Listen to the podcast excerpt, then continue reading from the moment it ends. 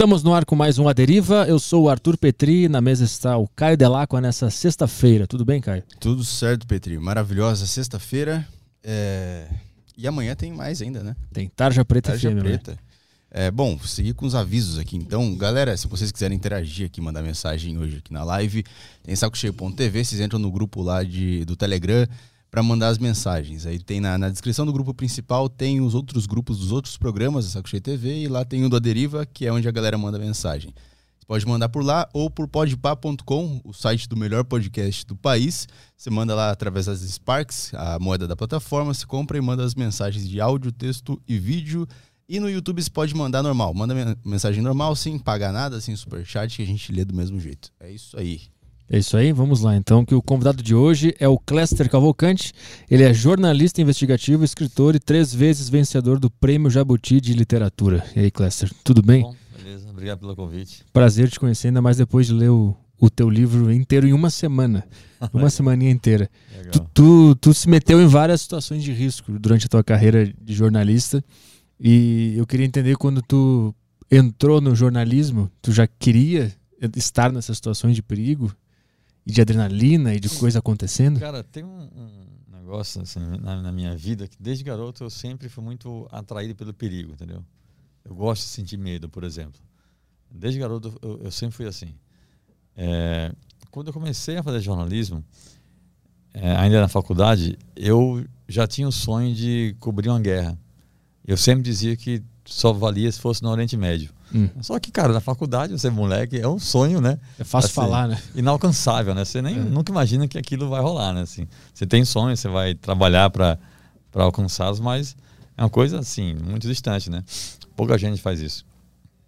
Mas é, é, uma das coisas que eu, que eu, pelas quais me tornei jornalista, é que é, eu sempre fui muito, é, é, sempre fiquei muito indignado com agressões contra minorias, direitos humanos, contra o meio ambiente, tudo que, que uh, dá nesse, nesse tipo de, de, questão sempre me incomodou muito, mesmo antes de fazer jornalismo, né? Mas tu sabe por quê? Por que, que esse assunto te... Cara, eu acho, eu acho que tem a ver com a minha infância. Eu, eu sou de origem muito pobre, eu, eu, sou do Recife e desde garoto a gente sempre, te, sempre tive uma infância muito... É, sem muita grana. É, nunca foi uma miséria total, mas assim, não tinha grana para nada, era, era o básico e estava tudo bem. E criança sempre curte tudo, né? Assim, tava, tava tudo ótimo. Só que você vai crescendo, começa a entender as coisas, você vai se revoltando, né? Contra, contra questões como, por exemplo, corrupção política. Que quando um político rouba, não é só o dinheiro que está roubando, né? Esse dinheiro iria para outros lugares, né? Esse dinheiro poderia ir para a saúde pública, para a educação pública, para transporte, segurança. Então, quando um político rouba, ele está ferrando a vida do mais pobre. É sempre assim, né? Agressões ao meio ambiente, eu sempre fui, eu, eu, sou do Recife, cresci perto da praia, sempre gostei de natureza tudo mais. Então também sempre fiquei muito é, revoltado contra agressões ao meio ambiente, contra os animais, a floresta tudo mais. E esse tipo de, de questão sempre me incomodou muito, desde garoto. Né? E aí quando eu entrei no jornalismo, né, eu entrei muito para isso, para trabalhar, para denunciar esse tipo de coisa. Né? E também para valorizar quem faz direito, né? que é uma, uma questão que às vezes nós jornalistas esquecemos que a matéria para ser boa não tem que ser só matéria negativa, né? Muitas vezes pode fazer uma matéria muito bacana, forte, contundente, relevante socialmente, inclusive, por uma coisa bacana. Você hum. pode fazer uma matéria bacana sobre um projeto ambiental que está dando certo, né? Não só mostrar coisas ruins, né? Eu também sempre fico muito ligado nisso, né? Em mostrar também os bons exemplos, entendeu? E assim foi, cara. Minha, minha carreira foi foi caminhando e eu sempre focando nessas questões, é muito é, ligado em questões ambientais e direitos humanos, né? O meu trabalho no dia a dia em redação é, é muito diferente do meu trabalho autoral, né, de uhum. escritor, né? Porque meu trabalho de escritor eu faço o que eu quero fazer, né? Eu lido com assuntos que eu quero fazer. O dia a dia na redação, é, quando eu vou trabalhar numa revista ou num jornal ou site, seja o que for, eu vou trabalhar para aquela empresa, para aquele veículo, né? Então tem um trabalho específico a fazer. Né? No meu caso, como, como escritor, roteirista, autor, eu escolho os temas que eu quero trabalhar, né? Diferente, né? Quando é que foi a primeira vez que tu se meteu numa, numa enrascada, assim, que tu viu o perigo de frente? Foi nessa, nessa primeira que tu foi sequestrado? Não, cara, a primeira, a primeira matéria que eu fiz que, que, que deu um, um rolo grande, é, eu estava na faculdade ainda, Foi uma matéria que eu fiz um freela para uma revista que tinha muito bacana aqui, infelizmente acabou. A revista chamava Caminhos da Terra. É, eu lá no Recife ainda, a revista era da editora Abril, né? Aqui em São Paulo. Onde, e é, é, curioso que depois de muito tempo eu trabalhei nessa revista, fui editor da revista, a revista que eu adorava desde a faculdade. E aí eu fiz a matéria que a, a Terra ela era muito parecida com a National Geographic, entendeu? Uhum. A revista falava de assuntos de questões ambientais, direitos humanos, história, cultura, outros países. Era sempre com essa pegada mais, mais profunda, entendeu? Nada, nada superficial. E aí eu fiz a matéria lá no Recife sobre rinhas de galo, né? Briga de galo, que é crime, né? É crime federal. Ah, e eu fiz essa matéria denunciando os criadores de, de galo. Eu fui na rinha, eu e um fotógrafo fizemos fotos das brigas de galo, fizemos fotos dos donos, tudo. Peguei os nomes dos caras todos. E a matéria, obviamente, era, denunciando né, uhum. é, esse crime, né? Mas vocês foram a paisano ou foram com as, as câmeras mesmo? E... Não, fomos eu um fotógrafo, o cara com Tudo máquina, fotógrafo. Eu falei uhum. que era fazer uma, uma matéria, só, ah, só que eu enganei os caras, né? Eu falei que a matéria era matéria para valorizar a cultura da, ah, da, briga de galo, né? Entendi. E os caras acreditaram, idiotas. é, quem quer fazer matéria sobre, né? Valorizando uma coisa errada, né? É, mas porque assim, eu faço um trabalho, Betri, que uma das coisas que eu tenho como obrigação no meu trabalho, principalmente em caso de denúncia, é de colocar os nomes reais das pessoas. Hum. Porque se eu denunciar um problema usando nome falso, eu não estou fazendo nada, né? Quem vai poder punir um cara que está fazendo algo errado se eu não coloco o nome do sujeito, né? Uhum. O nome real do sujeito, entendeu? Então eu sempre trabalho com nomes reais. Todos os meus livros eu sempre coloco nomes reais de todos os envolvidos. Uh, e nesse caso eu queria fazer isso, eu queria denunciar os caras, né? Então, para poder ter, além dos nomes, as fotos, né? Cara, teve na matéria tinha foto de dono de galo posando para foto sorrindo com um galo. O cara é um criminoso, sabe assim? Por quê? Porque eu falei que a matéria era bacana para valorizar a cultura da briga de galo. E assim eu tive a matéria com o nome de todos eles, com foto dos caras. Todo mundo que, que saiu a matéria, tava lá os nomes reais, foto do cara. Tinha um cara que era empresário, tinha um cara que era deputado. Era nesse nível o negócio. Até porque a rinha de galo é um negócio que não é barato. E aí, quando sai a matéria, né, denunciando os caras, eles não ficaram muito felizes. E aí, foi a primeira vez que eu recebi ameaça de morte. Eles ligaram, na época eu trabalhava, eu era estagiário, né? Eu estava na faculdade ainda, e era estagiário do Diário de Pernambuco, jornal uhum. lá do Recife. E aí, uma vez os caras, teve uma noite, sexta-feira, a gente fechando o jornal tarde da noite, aí jogaram um, um copinho de plástico com uma pedra e um papel embrulhado, né? Pela redação, pela, pela janela da redação. E aí ali naquele papel tinha uma ameaça. Ligaram para minha casa. É, foi triste porque eu tenho uma irmã que é sete anos mais nova do que eu. Na época eu tinha 25, 26 por aí. Eu não estava em casa, minha irmã deu o telefone e era um cara me ameaçando, entendeu? Uhum. Ela ficou nervosa, enfim. Mas foi a, a a primeira vez em que surgiu uma, uma ameaça, uma coisa assim mais grave, foi nesse caso do, da briga de galo. Mas aí como é que fica a cabeça quando tu recebe uma ameaça de morte? Dá vontade de parar, de desistir ou dane-se? Cara, é assim. Eu achava que quando alguém ameaça, porque não vai fazer nada, entendeu? Sempre achei isso. Então o cara ameaçava, não dava muita importância. Nesse dia eu fiquei chateado porque ligaram para minha casa e minha irmã ficou com medo e tudo mais. É, e aí veio todo aquela, aquele cenário, né? Porque quando jogaram o copo com a pedra e o bilhete na redação do jornal, a jornal avisou a polícia militar, aí já fiquei, acho que não lembro, três, quatro dias, não lembro, com a escolta policial, sabe assim, eu, eu, tenho moto, até hoje tenho moto, sempre tive moto. E aí para ir do, da minha casa para o trabalho de moto, ia um carro da polícia atrás de mim, uma palhaçada. Mas tu, tu, já tinha ideia de que tu estava se metendo com gente grande? Porque tu estava na faculdade, ainda era jovem. Não, mas eu já sabia. Tu fazia ideia do poder que não, as pessoas tinham? Não, eu sabia. Quando eu fui lá entrevistar, fazer matéria, eu vi que tinha cara que era empresário, tinha cara que era deputado, eu sabia. E é curioso que, assim, sempre tive isso na minha mente, cara. Quanto mais poderoso o cara, mais prazer me dá denunciar, sabe? Uhum. Porque é isso, assim, a gente vive num país em que é, as pessoas é, tem certeza que vão ficar impunes, né? É, isso é muito revoltante, cara. O, o mal que, que, principalmente os políticos, né, corruptos, é, é causam a, a, ao país é uma coisa incalculável, cara. Tem, tu acha que tem esperança de que isso mude? Cara, é difícil, viu? Nosso país, assim, as pessoas. Só vai mudar quando a gente tiver um povo é, instruído, né? Que entenda o que é o que é político, o que é um voto, né? É, eu acho que, assim, é por isso que nenhum, nenhum é, governante investe em educação, né? Porque eles não, não têm interesse de ter um povo instruído, educado, né?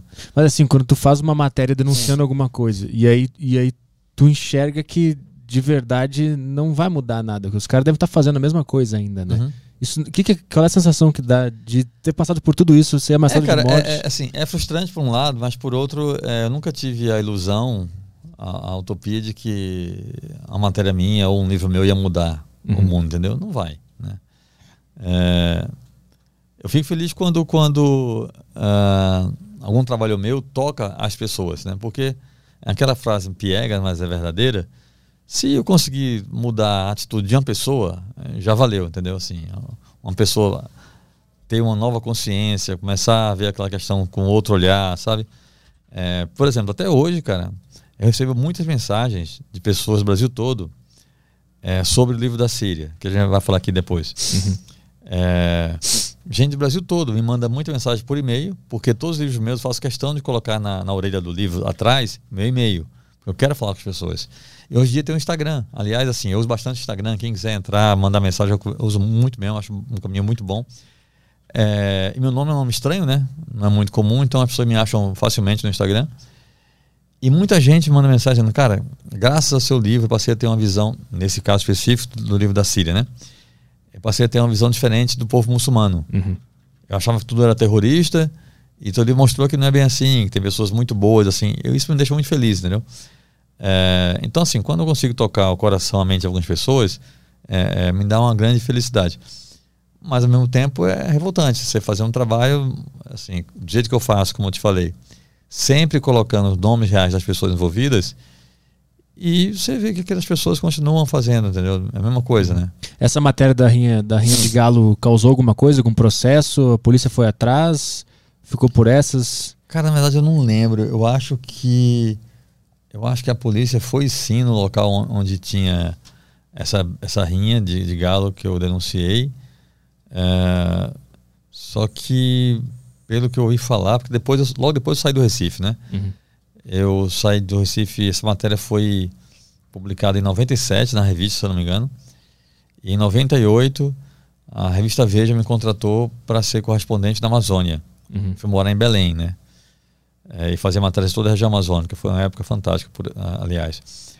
E aí me parece que na época da matéria teve uma operação policial lá na Rinha, mas aquela coisa, né? depois de alguns meses ou anos, os caras voltaram a fazer a mesma coisa, entendeu? Uhum.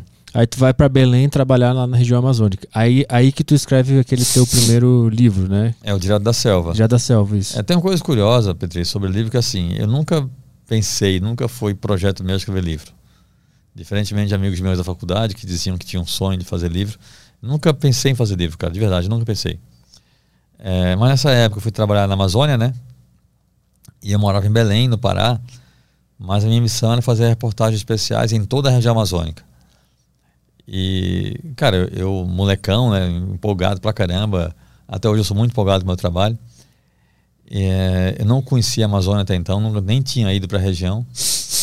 E cheguei lá, comecei a viajar, a fazer grandes matérias, aquelas reportagens que a gente vê é, em filme, né? Tipo, ficava uma semana no meio da selva, dez dias na floresta, dormindo, comendo no meio do mato, sabe? Ia em aldeia indígena.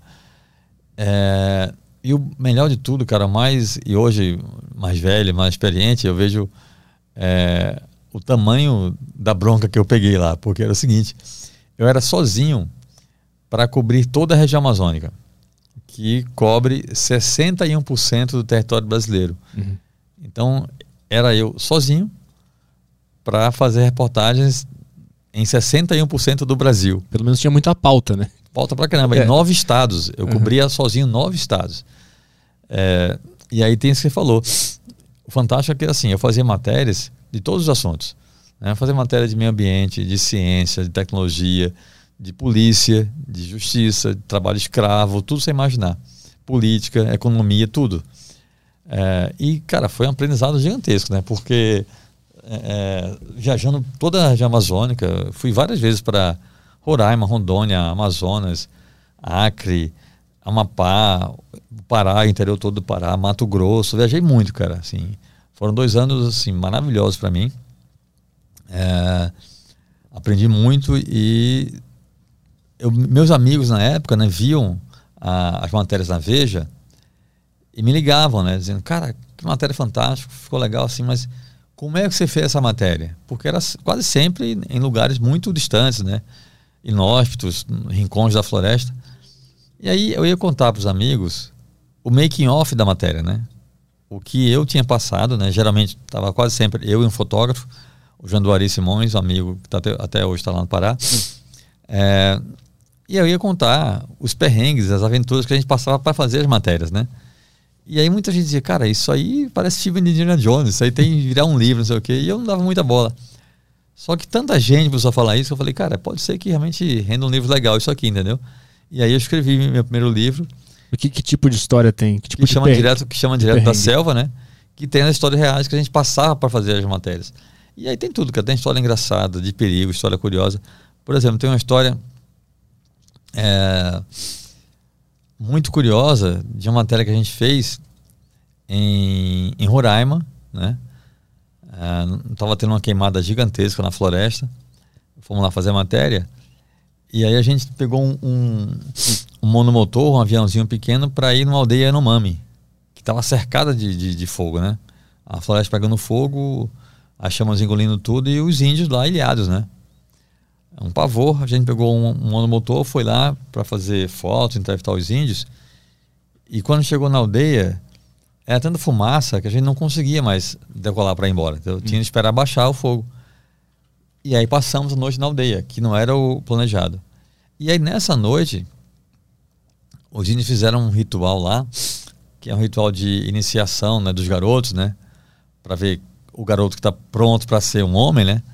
Eles fazem um ritual que o cacique, ele pega um canudo grande de madeira, de bambu, eles preparam um pó alucinógeno, né, com várias ervas lá, e aí o cacique coloca esse pó no canudo de madeira coloca na, no nariz do, do garoto e sopra. E o pó entra na, na cabeça do menino. E o garoto que for mais resistente àquele pó, não sei o que, ele é, fica mais graduado na aldeia, né? E eu vi aquilo, fiquei curioso. Falei, cara, quero ver esse negócio do que é que dá, né? Aí é, o fotógrafo também achou a ideia interessante, curtiu a brincadeira. Aí eu falei, ó, vai você primeiro, eu quero ver o que é que dá, depois eu vou. E aí topou. Ele foi, né? Cheirou lá o pó. e aí, cara, foi muito louco, porque esse cara começou a enlouquecer na, na, na tribo. É, começou a cantar I Feel Good do James Brown. ele cantava no meio. Cara, muito louco, cara. I feel good. Tá? Ele fazia assim. E ele cantando, gritando no meio da aldeia, os índios olhando pra ele, eu morrendo de rir. E eu lembro que eu ri muito, né? Eu, eu, a única coisa que eu lembro é que assim, eu tava rindo de um jeito que não, é normal, né? Eu mesmo tava achando que tava estranho meu, meu sorriso. Ri muito, enfim. Acabou aquilo ali, eu apaguei e só lembro disso, né? Ah, tá. É... Tu usou então também. Depois dele, tu. Se, não, tu ele, assim que o, o, o cacique soprou nele, entendi. deu tipo dois minutinhos o cara soprou em mim, entendeu? Entendi, entendi. Quando o cara colocou, cara, o canudo assim na, no meu nariz e soprou, eu senti o pó subindo assim pro meu cérebro, cara. Você sente a, a coisa subindo. Mas eu só lembro dele cantando, dançando, eu morrendo de rir e acabou. Aí depois de um tempo eu acordei muito suado, cara, muito suado. E fui falar com ele, falou, que vergonha, cara. Você palhaçada cantando James Brown. Ele falou, não, não cantei nada, tá ficando louco. Eu falei, você cantou, meu irmão, você tá doido. Aí eu chamei o filho do cacique, que é um cara que falava português, os mais velhos não falavam. Eu falei, quando que foi que ele fez? Aí o cara falou que ele ficou cantando, não sei o quê. E aí ele, cara, não lembro de nada. Eu falei, pois é, que papelão. Ele falou, e você? Eu falei, eu não fiz nada, eu fiquei rindo só do que você fez. Ele, não, você fez sim, não. Fez, você pegou a filha do cacique e ficou dançando com ela. Eu falei, que história é essa? Ele falou, ele, falou, que... ele chamou, cara, ele fez a mesma coisa que eu fiz com ele. Ele chamou o filho do cacique, o filho do cacique contou que foi verdade, que eu peguei a filha do cacique, abracei, fui dançando com ela. E, e, ele falou assim, ó, meu pai só não ficou chateado porque você tinha chamado, chama paricá, o pó. Paricá. Porque você tinha chamado paricá. É, e o curioso é que eu lembro que eu achei essa filha do cacique bem interessante. Era, era, era uma menina bem, bem bonitinha, assim. Então fazia, fazia fundamento, fazia sentido o que eles falavam. Mas o fato é que rolou isso e eu não lembrava disso, nem lembrava, entendeu?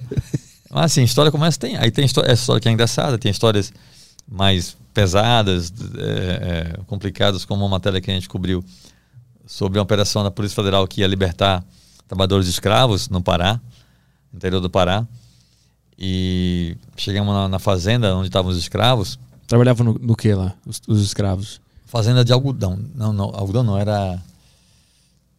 Era arroz, eu acho. Acho que era arroz, não lembro. Era uma fazenda lá no, numa cidade chamada Tomé Sul, interior do Pará.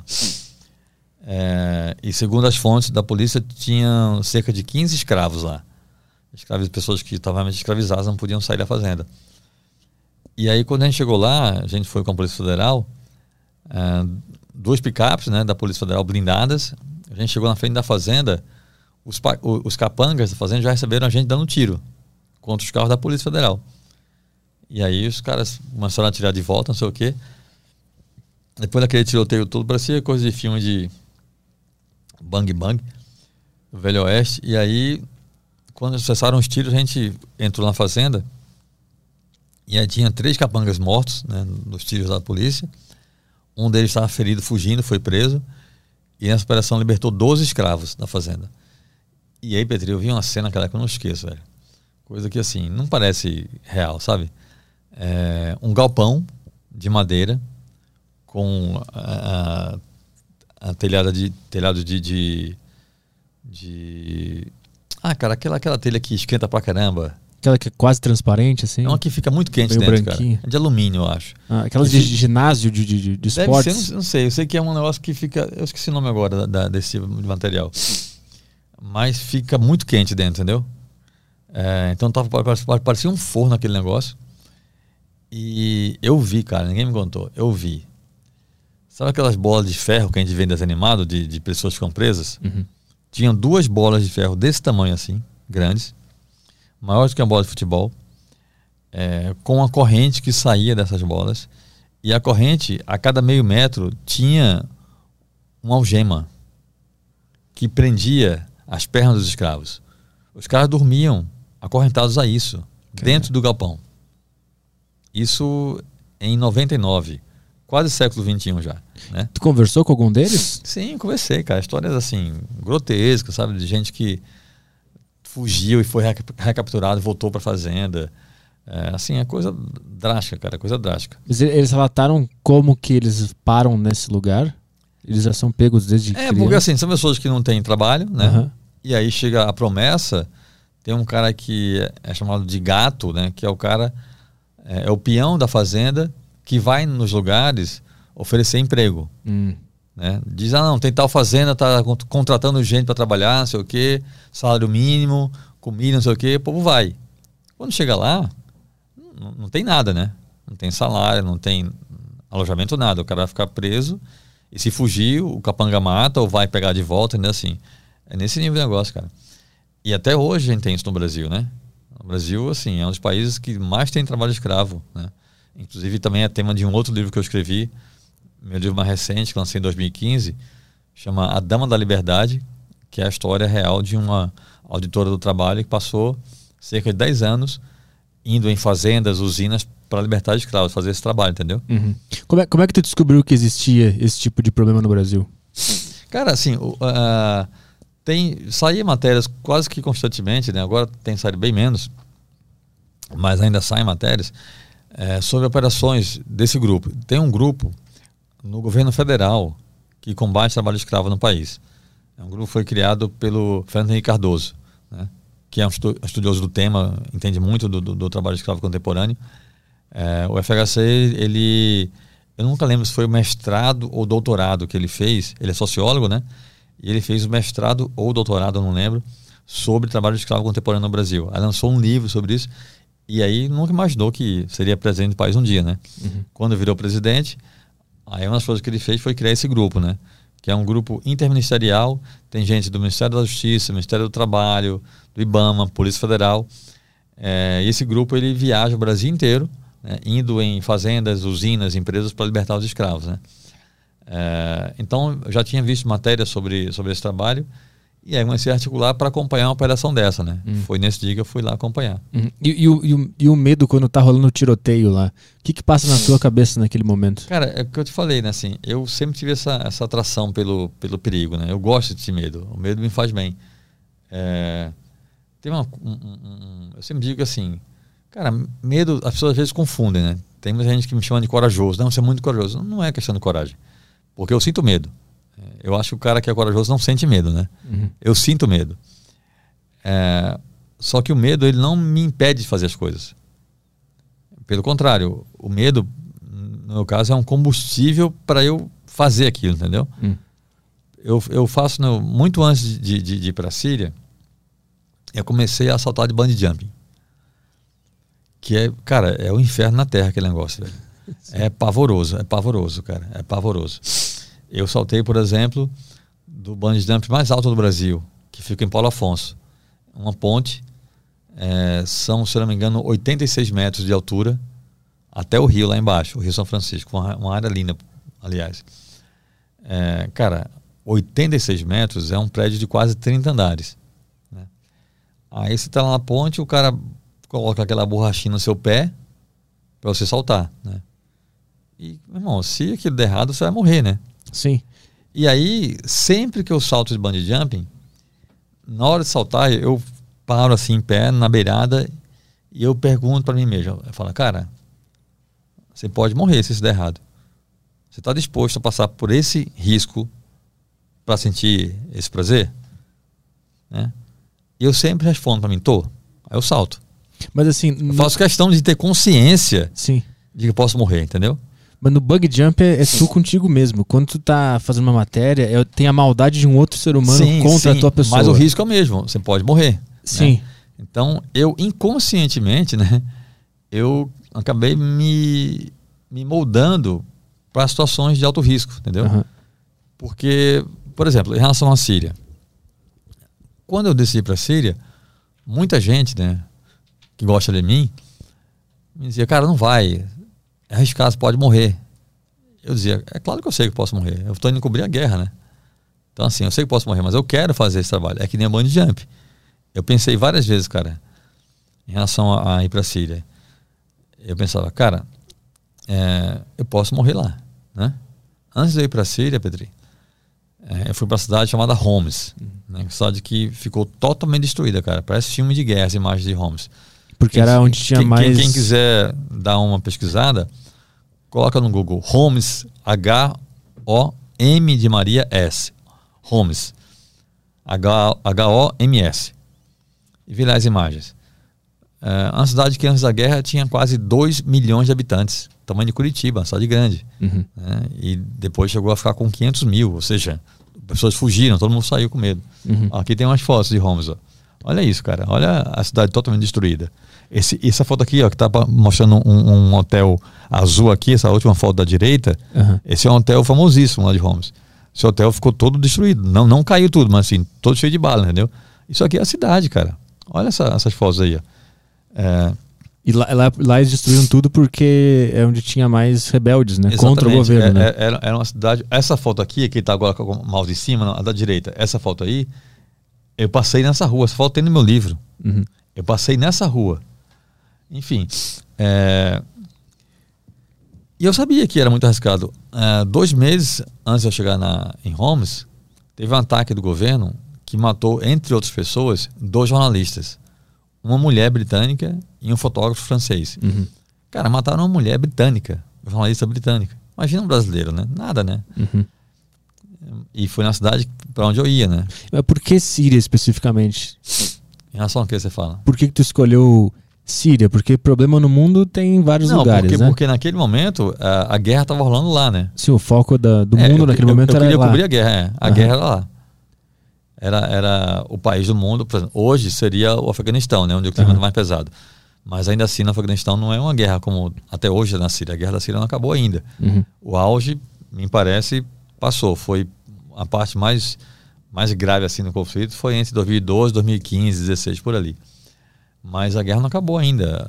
Ontem é, eu vi, até hoje tenho contato com as pessoas de lá, ontem eu vi um vídeo é, de uma explosão do governo. O governo continua atacando esses lugares onde tem bases rebeldes, né? Uhum. Quem é que tá lá ainda? É o mesmo cara ainda? É o Bashar al-Assad. Bashar al-Assad. É. Então vamos cont contar essa história porque tu fez tudo certinho para ir para lá, né? Tu foi na embaixada, pegou o, o autorização com os, as, as, os equipamentos que tu ia levar, tava tudo nos conformes, né? Tu fez todo o processo burocrático para poder ser um jornalista lá. Isso. Só que aí tu chega lá e tem um ponto específico que tu descumpre para ser um pouco mais ágil na tua jornada e esse que dá um problema, né?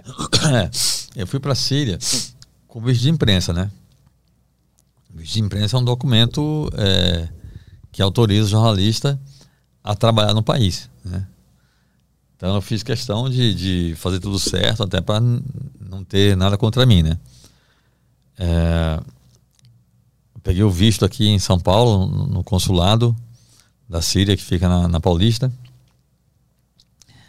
E fui para lá. É, o próprio governo me orientou a ir para Beirute, no Líbano, né? e de Beirute ir para a Síria, né? por terra. Porque com a guerra o aeroporto estava fechado em Damasco, né? na capital da Síria. Então o governo me orientou a ir para Beirute. E eu fiz isso. Só que no meu é, no visto de imprensa, né, no meu visto, aqui no consulado, eles colocaram uma observação por escrito em português e em árabe, dizendo que eu deveria me apresentar ao Ministério da Informação assim que chegasse a Damasco. Eu sabia que isso era uma, uma estratégia do governo para colocar um oficial na minha cola, né, um oficial do governo na minha cola, e me impedir de mostrar a guerra de verdade, né? Porque é, eles faziam, inclusive, isso com, até hoje fazem, com jornalistas vão para lá é tipo na Coreia do Norte. Eles, né? mantêm, é, eles mantêm um cara em Damasco, num hotel, e aí uma pessoa do governo vai buscar um cara no hotel, um jornalista, põe uma van, passeia um pouco por Damasco, mostra, para dizer que a guerra não é assim tão grave, ou que não tem guerra, e acabou. Só que assim, eu saí de São Paulo para ir para Homs. Meu foco era ir para Homs, porque eu sabia que lá era onde a guerra estava acontecendo de verdade. E aí eu não fui no, no ministério, né? Eu cheguei em Beirute. Primeiro eu tentei entrar por outra fronteira que vai direto para Homs. Foi bloqueado, não me deixaram. Voltei para Beirute. E aí peguei uma van para Damasco. Só que eu sabia que se fosse no ministério, né, iam me impedir de ir para Homs, né? Então por isso não foi o ministério. É, aí no dia seguinte dormi uma noite em Damasco. Tu, tentou ir de, de ônibus, né? Aí quando tu é, parava primeiro... na fronteira, o pessoal te falava para não ir para Homes, né? O, o, pessoal. Não, todo mundo aqui, cara. Eu fiz dois amigos, é, um casal de irmãos em Beirute. Eles diziam: não vai para Homes, é muito perigoso. Eu dizia: eu sei que é perigoso, assim. Todo mundo que eu conversava, que eu dizia que era jornalista, estava indo para Homes, diziam: cara, não vai, é perigoso, pode morrer lá. Eu dizia: não, eu sei que é perigoso, enfim. Na fronteira do Líbano, o, os pessoal do Líbano, né? Sim, falou para ti: cara, sim. tem certeza que tu quer é, ir para Homes? É, era tentando isso. Eu dizia, cara, eu saí de São Paulo, saí do Brasil para cá, não vou desistir agora, entendeu? E aí, quando cheguei em Damasco, eu não fui ao ministério, passei uma noite lá em Damasco, e foi interessante passar essa noite em Damasco, porque eu vi que realmente não fazia o menor sentido ficar em Damasco, entendeu? Não tem guerra em Damasco. Eu passei, cara, um dia antes de chegar em Homs e ver esse inferno todo, eu passei a noite em Damasco. Eu andei nas ruas de Damasco, sozinho. Tinha cinema aberto, supermercado. No dia seguinte, vi shopping aberto. Eu jantei é, é, em restaurante de Damasco. É, nessa noite, antes de, de, de ir para Homs, eu comi na rua lá, aquele, eu sempre esqueço o nome, aqueles, aquela carne que eles põem e fica rodando no espeto na rua. Ah, eu lembro que tava Aí o cara lá. corta na hora e fala, nossa, isso estava gostoso pra caramba, enfim. Só teve uma rua, né, que tu entrou, que tava, tava escura. É, que era uma rua que tinha prédios públicos. E aí a rua, por ter prédios públicos, pode ser alvo das forças rebeldes. Aí essas ruas estavam bloqueadas e com soldados armados. Mas o resto da cidade, cara, tudo tranquilo. Mas, nessa rua é interessante que tu entra lá e com a câmera e tu tenta tirar umas fotos e fazer uns vídeos, né? É, eu fui até fazer foto para ver o que, que acontecia, né? Quando eu peguei a foto, né? É, aí o cara chegou perto de mim falando árabe, um soldado armado. Aí eu falei para ele que não falava árabe. E aí ele falou que não podia fazer foto. Aí eu liguei a, a câmera no modo vídeo. Isso e fiquei com a câmera na mão, aí filmando, sem eles verem, né? E fiz um vídeo dessa, dessa rua lá. É, e aí não fui do ministério, dormi a noite no hotel em Damasco. No dia seguinte, é, fui, peguei um ônibus na rodoviária normal e fui para Homs. E aí quando cheguei lá, cara, enfim, o mundo se acabando, tiro, bomba, a cidade é, já não estava assim como a gente viu aqui nessas fotos, uhum. mas já estava com asfalto, grande parte detonado, várias casas e prédios e, e lojas com marca de tiro, explosão. Mas na rodoviária estava tudo bem ainda, meio que estava tudo meio vazio, assim. Não tinha nada acontecendo, né? É, que é um péssimo sinal, né? Porque era um sábado e o normal é que aquela rodoviária estivesse cheia, né? Hum. Cidade grande e estava quase vazia. Só tinha uns taxistas, né? Tinha poucos taxistas, exatamente. Que aí tem a história que tu tem que convencer um deles a te levar para é, a é, cidade mesmo, centro, né? É. Aí, aí, no caminho para lá, eu, a gente vendo é, barreiras militares, né? várias barreiras paravam e aí pediam passaporte, eu mostrava, quando os caras viam que eu era jornalista, é, que estava com visto, tudo legalizado, liberavam. Até que numa barreira militar não liberaram, pegaram passaporte, é, me colocaram, eu estava num táxi, né? Me levaram até um ponto, me tiraram do carro, o carro foi embora e eu fiquei no chão, cercado por militares sírios. Os caras apontando arma na minha cabeça, gritando comigo em árabe. É, foi, foi bem punk, cara. Antes de entrar na. Tu tinha que ir até o hospital, né? Eu ia encontrar com o meu contato no hospital, é.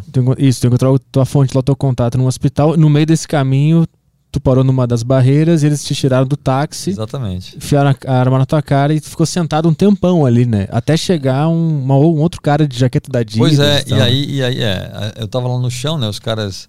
Rolou uma coisa muito louca nesse momento, porque é, ficavam sete, oito caras apontando armas na, na, minha cabeça e gritando comigo em árabe, né? E, cara, assim, eu achando que ia ser executado, né? E aí os caras faziam isso, paravam, aí saíam, ficavam só três ou quatro de olho em mim, aí daqui a pouco voltavam os outros e continuava aquela coisa, não, aquela tortura psicológica de novo, né? Os caras apontavam a arma na minha cabeça. Cara, é um negócio tão, tão pesado para a sua cabeça que tinha hora que eu quase pedia pro cara atirar, sabe? Para acabar com aquele negócio logo. E aí teve uma hora que é, um deles falou assim para mim: Brasília, Brasília. Aí eu falei: Isso, sou brasileiro. Aí o cara falou: Futebol. Aí eu falei: Gosto de futebol. Aí eles riram e aí um deles falou assim para mim: é, Real Madrid ou Barcelona? Eu falei: Barcelona. E aí os caras riam, meio que provocando um ao outro, tipo, ó, ele gosta do meu time. Sim. Aí o outro cara falou assim: Messi ou Cristiano Ronaldo? Aí eu falei, Messi. E aí eles continuavam sorrindo. E aí um outro cara falou assim: Maradona ou Billy? Billy. Eu falei, Billy? O cara, ah, Billy, The Black Guy. Eu falei, não, The Black Guy é Pelé. o nome do cara é Pelé. E aí eles riam. Né? Agora, curioso é que essa conversa de futebol tão amena rolou com os caras apontando uma arma para mim, entendeu? Sim. Ninguém parou de, de colocar arma na minha cabeça para falar de futebol, não. Era conversando com os fuzis da minha cabeça, assim. Mas é engraçado que por trás daquilo tem um ser humano ali que quer Sim, interagir sempre tem, ser da paz, Sempre né? tem, cara. Sempre tem. Sempre tem. Ninguém é só perverso, entendeu? Sempre tem um, um, um ponto ali de mandar. Até porque, cara, é, e lá na Síria eu vi claramente isso, não tem só vilão nem inocente na história. Os uhum. dois lados têm, têm os erros, entendeu? Uhum. Tanto o governo quanto os rebeldes. Né? Os dois lados têm seus erros e seus acertos. É, e foi isso que me levou a querer ir para a Síria. Eu sempre falei que eu queria mostrar o lado humano da guerra. Porque, para vergonha da imprensa brasileira, até hoje eu sou o único jornalista do Brasil de um veículo grande que foi para a Síria cobrir a guerra. Né? Isso é ridículo, cara. A gente tem imprensa grande, forte, e as pessoas não vão, cara, cobrir a guerra de verdade. Teve jornalistas que foram ficar do Brasil ficaram em Damasco. Né? Não era, né? Assim, você ficar em Damasco é como imagina que está rolando uma guerra em Campinas. Imagina que o Brasil entra em guerra, Campinas é o foco. Tá lá, o governo federal, o exército bombardeando Campinas. Aí o cara sai de Nova York para cobrir a guerra e fica aqui em São Paulo. Não cobriu a guerra, né? Sim. É isso, uhum. entendeu? É isso. Inclusive foi, foi proposto para ti, né? Quando tu chega lá em Damasco, algum amigo teu fala, fica aí na máscara, faz a matéria sim, daqui sim, mesmo. Exatamente, E não vai para lá. Exatamente. Mas nesse momento que te tiraram do táxi e ficaram conversando de futebol contigo, o que que tava acontecendo? Tava esperando o que ser resolvido? Eu não, ali? sabia, ninguém me dizia nada, cara. Isso era uma coisa que foi muito angustiante, porque ninguém me disse nada. O tempo todo, nunca fui é, é, informado do que iam fazer comigo, do que estavam fazendo. Eu não sabia de nada. E o doido é que, assim, cara, o ser humano, ele, ele se habitua a qualquer situação, cara. É, por exemplo, eu morei no Rio de Janeiro um tempo, né? Fui lá dirigir uma revista em 2000 e, no final de 2008 para 2009. E no Rio, cara, tem dia que o túnel fica fechado pelo tráfico. O tráfico fecha o túnel, acabou. Nossa redação ficava no centro. Várias vezes à noite a gente ouvia tiros no morro. E a parte do dia a dia. Uhum. Pessoas se acostumam a isso. Vira rotina. É. E aí lá, lá na Síria, é, eu, nesse momento, né, eu no chão, lá na calçada, os caras perto de mim, né, com a arma na minha cabeça, conversando sobre futebol. E a gente ouvindo tiros, bombas pela cidade, cara. Você tá aqui conversando, aí, povo. E tá tudo normal. Mas nesse início tu Os já... caras nem susto tinham mais, entendeu? Ah, eles. Mas tu tava. Não, claro, né? Eu ouvi os tiros eu ficava, cara. Tu tava assustado. A, a, a, tá muito mais perto do que a gente imagina, né? Sim. Você, você via claramente. É que tu ficou quantas horas nessa situação? Cara, eu acho que foram, não sei, acho que umas duas horas talvez, né? Da hora que me pegaram, me tiraram do carro, né? Na, na rua, na, na hora que pegaram um táxi, até me levarem para outro prédio, acho que umas duas, três horas, não tenho certeza. E aí arrumaram um sargento que falava inglês, né? Foi um cara muito gente boa e assim, um cara genial, que ajudou bastante. E a coisa estava assim, caminhando, a gente conversando, tudo se esclarecendo. O Yassin, inclusive, me falou como eu chegaria ao hospital para onde eu ia, né? Uhum. É, dava para ir a pé, já estava até sabendo o caminho que eu ia fazer. Quando chegou um carro civil, né? saíram três caras, sem identificação, sem uniforme, sem nada, isso é muito preocupante. Porque, cara, nessa situação, carro civil e sujeito sem uniforme é milícia, né? E aí, é, esses três caras me colocaram dentro do carro, né? E a coisa ficou mais tensa para mim porque um dos soldados né, que tinha sido legal comigo, o cara falou: I'm sorry, my friend. Quando te pegaram. Quando me pegaram. Uhum. Aí eu falei: pô, então agora ferrou, né? E aí me colocaram. Tinha um cara dirigindo e outros três caras, né? Esse carro. Um, de, um dos caras pegou a minha mochila e foi com ela no colo no banco da frente eu fui no banco de trás com dois caras do meu lado, né? E os dois com arma apontada para mim. E esse carro saiu, né, por dentro da cidade de Holmes. E eu vendo a cidade toda destruída, toda aquela cena, né, pavorosa. É, garotos muito jovens, com camisas de clubes da Europa, do Arsenal, do Real Madrid, do Barcelona, do Liverpool, do Milan, os vinhos correndo pela rua, com armas na mão, com fuzis, dando, dando tiros para o céu e, e gritando Allahu Akbar, Allahu Akbar, quer dizer Deus é grande em árabe, né? E eu sabia que aqueles garotos eram rebeldes, né? E o carro passando no meio da rua, e eu vendo tudo isso, e eu pensei, cara, esse cara vai me matar, né? Porque sabem que eu sou, jornalista, eu estou aqui no meio da guerra, estão me deixando ver tudo isso, né? É porque vão me matar. Né? Porque se não quisessem que eu visse, podiam colocar uma coisa na minha cara, cobrir minha, minha cabeça. Mas não, se estão me deixando ver tudo isso, é porque vão me matar. E aí comecei a trabalhar na minha cabeça com essa ideia de que eu estava sendo levado para ser executado, né? Que era uma coisa que eu já tinha, né, colocado em mente que podia acontecer.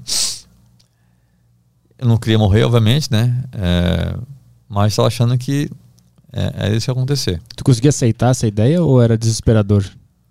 Cara, foi doido, porque ao mesmo tempo que eu não queria morrer, estava com medo de morrer, eu sabia que podia acontecer, entendeu? Então eu não me sentia muito no direito de apavorar, entendeu? Uhum. Porque estava no pacote, entendeu? Sim. Digamos tu assinou assim. esse plano quando tu foi é, para lá? Tava, tava no pacote. É. É, o Caio Fábio veio aqui nesses dias, né? Uhum. E eu fiquei muito em mente com um, uma parte do Salmo 23 que fala: Ainda que eu ande pelo vale da sombra da morte, não temerei mal algum, porque tu estás comigo. Uhum. Eu fiquei pensando nesse verso o tempo todo na minha cabeça, nesse caminho. É que, qual é a sensação de, de saber que está prestes a morrer? eu, eu quero entender mais. Então, como é que é isso? Vamos, vamos, vamos então, chegar lá, vamos chegar lá. Vai melhorar a situação ainda. Aí, esse carro me levou num prédio público, né? Eu sei que era público, porque era um prédio muito grande, com um monte de, de fotos do Bashar al-Assad, do presidente, né? E aí, esse cara que estava no banco da frente, com minha mochila, ele saiu do carro com um fuzil, colocou na minha nuca e ele ia me conduzindo, né? Me empurrando para frente, para direita, para esquerda, para onde eu deveria ir. É, ele não falava inglês.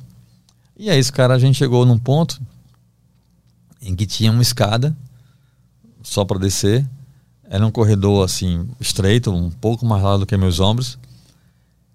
E aí eu fui descendo e o cara com a arma na minha cabeça, né? E quanto mais eu descia, mais escuro ficava, né? E eu vi o que no fim da escada me pareceu ser uma parede. Aí eu falei, ah, negócio sem saída, né? Escuro, o cara vai me matar aqui, né?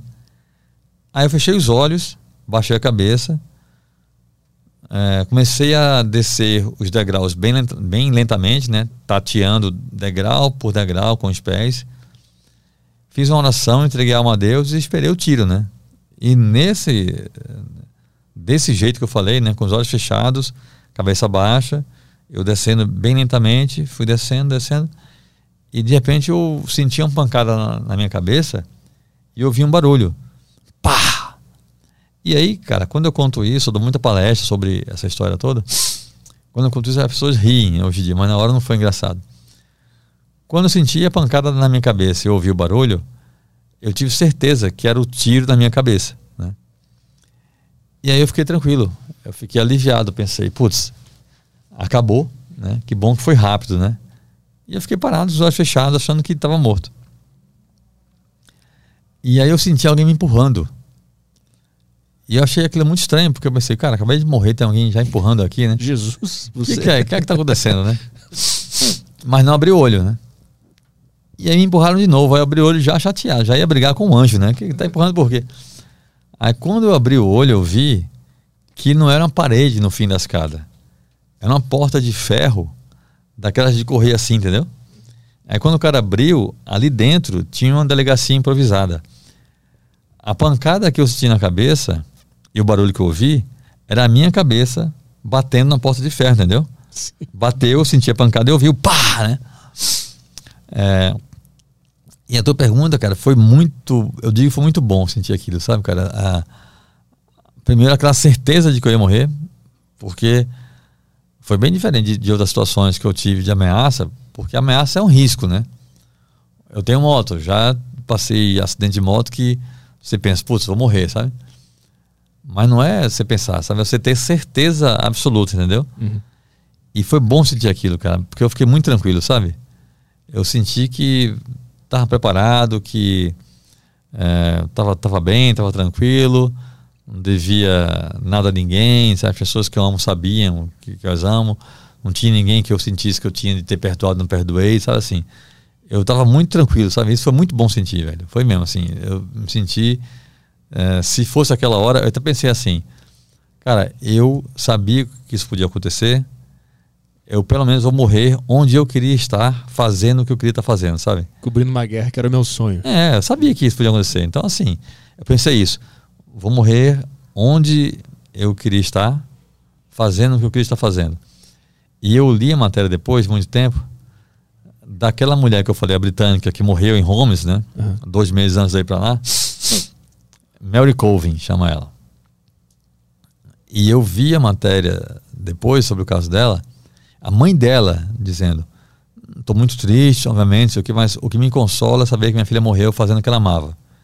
Então, assim, eu sentia isso, sabe assim, cara, estou em paz com Deus, com as pessoas que eu, que eu gosto, vim aqui fazer meu trabalho que eu queria fazer, se for para morrer assim, tá tudo bem, entendeu? Uhum. Então é um sentimento de paz quando eu senti. Tu tá perto da morte.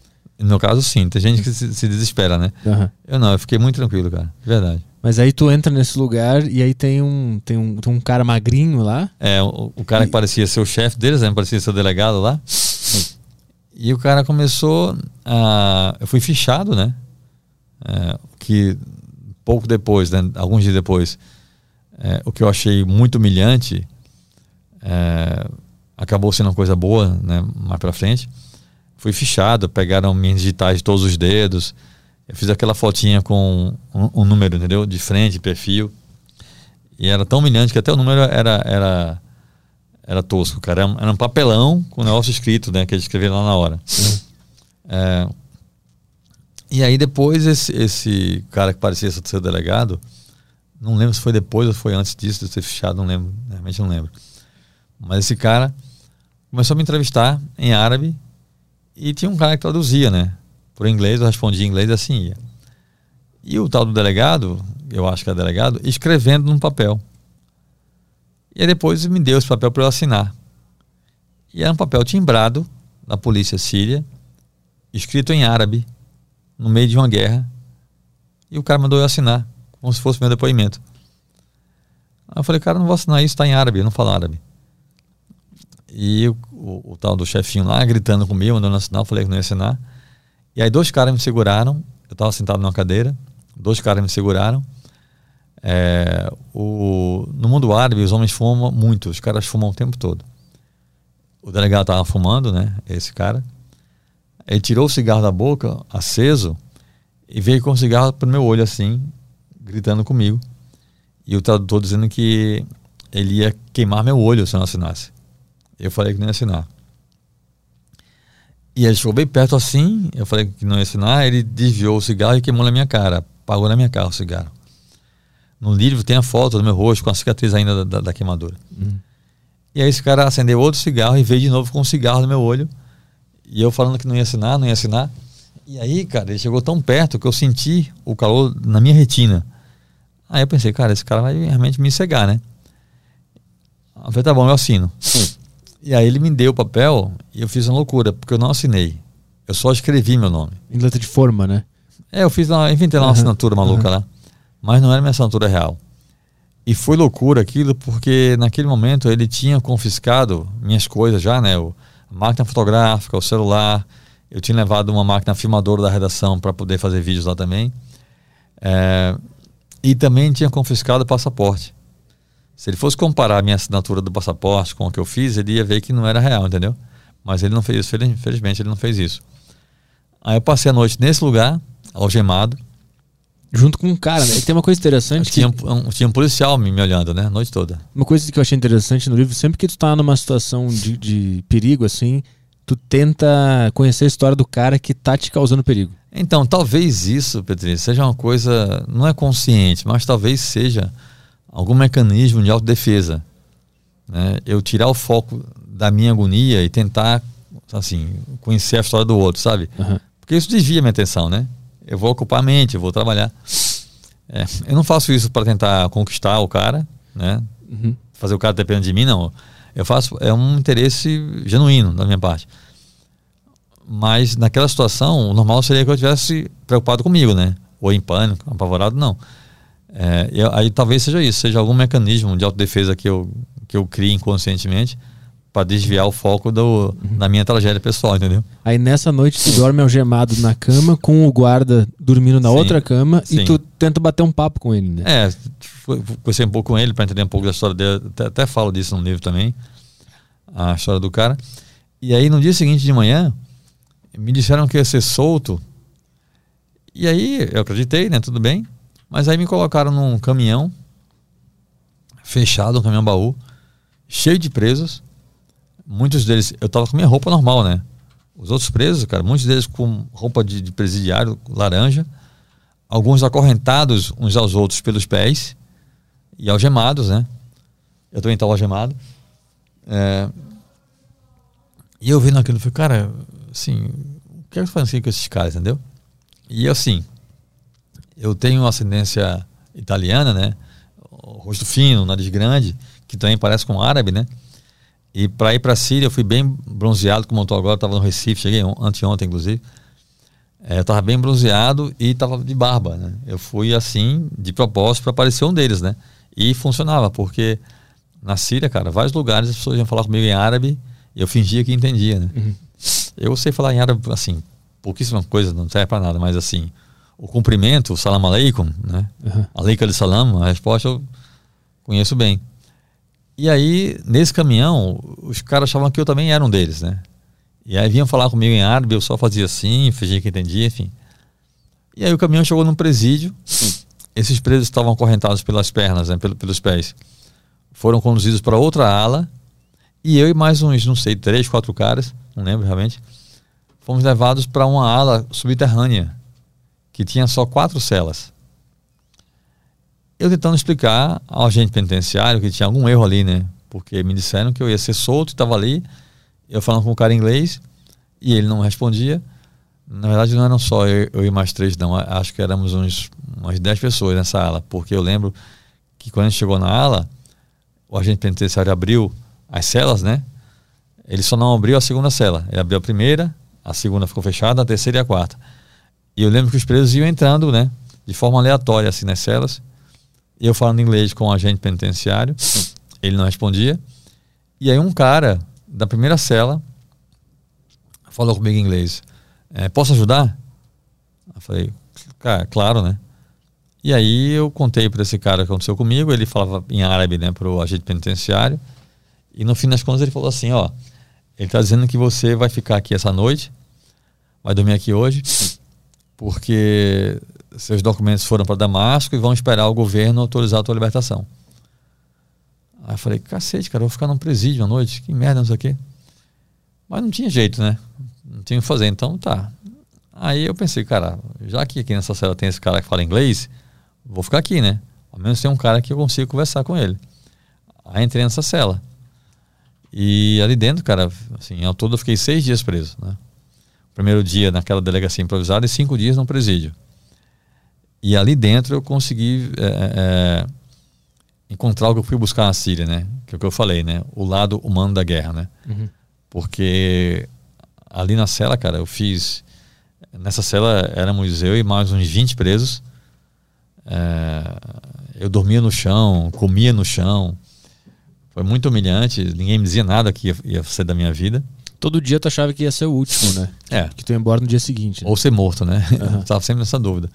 É, foi muito, muito angustiante, mas ao mesmo tempo foi muito uma experiência humana muito rica, sabe? Porque Cara, eu fiz amigos lá dentro, eu me, eu me sentia confortado, sabe? Consolado. É, do ponto de vista humano, foi uma experiência muito rica ali dentro, cara. Como é que, quando tu foi, tu entrou na cela, fecharam a porta e tu pensou, me fudi, tô preso na Síria, ninguém me diz nada do que tá acontecendo, o que, que vai acontecer aqui? Aí tu começa a entrar num, num desespero lá dentro, por mais que tu tava se dando bem com o pessoal e tu fez grandes amigos, a tua mente estava pirando, estava ficando ansiosa e desesperada. Né? Isso tem vários balanços de esperança e desesperança durante essa história toda. Né? E o pessoal te ajudava lá dentro com, com tudo isso. Quem são, são três principais amigos que tu fez lá, né? O Amar, Amar o Adnan e o Walid. Um desses era o cara que era um palhaço que era engraçado, né? O Adnan. Que ele fazia palhaçada. Esse cara é interessante, porque mesmo ele estando preso lá, e cada um tinha uma história muito interessante, né? esse cara ficava fazendo palhaçada com tudo que acontecia lá. É, e depois eu fui entender que, na verdade, a, as brincadeiras dele eram uma forma de ele é, esconder a própria dor, né? Porque a história dele tá muito triste. Logo que eu entrei na, na, na prisão, tinha uma coisa que para mim era muito angustiante, que era o fato de saber que ninguém sabia da minha prisão. Porque não me deixaram dar nenhum telefonema. Uhum. Eu pedi para dar um telefonema, não me deixaram. Então, assim, ninguém sabia que eu estava preso, né? Então, se ninguém sabia que eu estava preso, ninguém ia fazer nada para me soltar, entendeu? Isso uhum. para mim era muito complicado. É, eu tenho uma coisa que certamente nesse momento foi muito positiva para mim, que é o seguinte, Petri, quando eu entro num, num ambiente, não interessa se é a sala do presidente da República ou se é, é um quartel de corpo de bombeiros ou se é uma favela. Quando eu entro num ambiente, eu me sinto igual àquela pessoa. Eu faço parte daquele ambiente, entendeu? Seja uma aldeia indígena, o caso que eu falei aqui antes. Eu fui numa aldeia não mame, eu quis experimentar o que eles estavam provando, uhum. né? Quando eu vou entrevistar alguém muito famoso, por exemplo, eu, eu tenho amigos muito próximos pessoas que eu frequento a casa, né, que são celebridades muito grandes, que surgiram em entrevista. Vou entrevistar alguém e muitas vezes me dizem isso, é, os artistas. Cara, é bom falar contigo que assim, você fala com a gente de igual para igual. Eu não fico deslumbrado, entendeu? Uhum. Assim como não fico deslumbrado quando eu vou para um dia indígena, ou se eu for entrevistar o presidente da República, como eu já fiz, para fazer o livro do, do, trabalho escravo, eu fui entrevistar o Fernando Cardoso, na casa dele, aqui em Higienópolis. E, cara, fui entrevistá-lo como eu entrevisto qualquer pessoa, entendeu? Porque, assim, naquele momento, não interessa se o cara é o Brad Pitt ou se o cara é um índio. O cara, naquele momento, ele é meu entrevistado, não interessa, entendeu? Uhum. Eu penso assim. E quando eu vou em qualquer lugar, mesmo sem ser como jornalista, se eu for em qualquer lugar sem o, digamos, sem o CNPJ, né? Uhum. Sem ser a trabalho, não interessa, eu, eu vou me enquadrar naquele ambiente. Não me sinto superior nem inferior a ninguém, entendeu? E aí, naquele momento, quando eu entrei na cela, na minha cabeça eu era um preso como eles.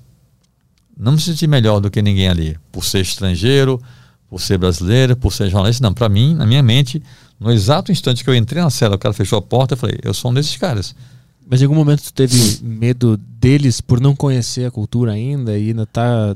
É, eu, eu, eu conheço bastante a cultura uh, árabe muçulmana, né? Eu, ah. eu, eu, sou cristão, não sou muçulmano, mas tenho muita admiração, respeito por eles.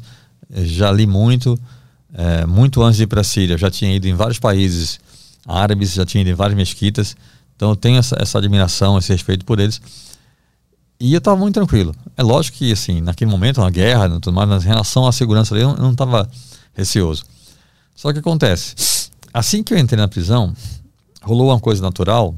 Né, eu vi gente pra caramba ali dentro, mais de 20 caras. Eu vi uma coisa assim, rolou uma coisa natural que foi uma, uma curiosidade muito grande da parte deles em relação a mim.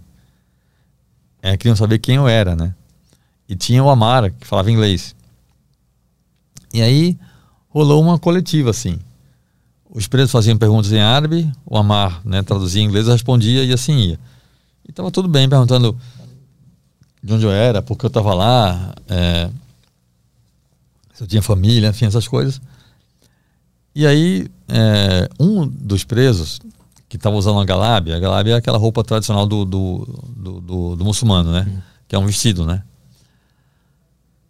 Esse preso, e quando o cara está usando a galábia, é porque ele é mais conservador, né? Porque tinha vários presos de calça jeans, de camiseta, mas esse cara e alguns mais estavam de galábia. Hum. Ou seja, era um cara mais conservador.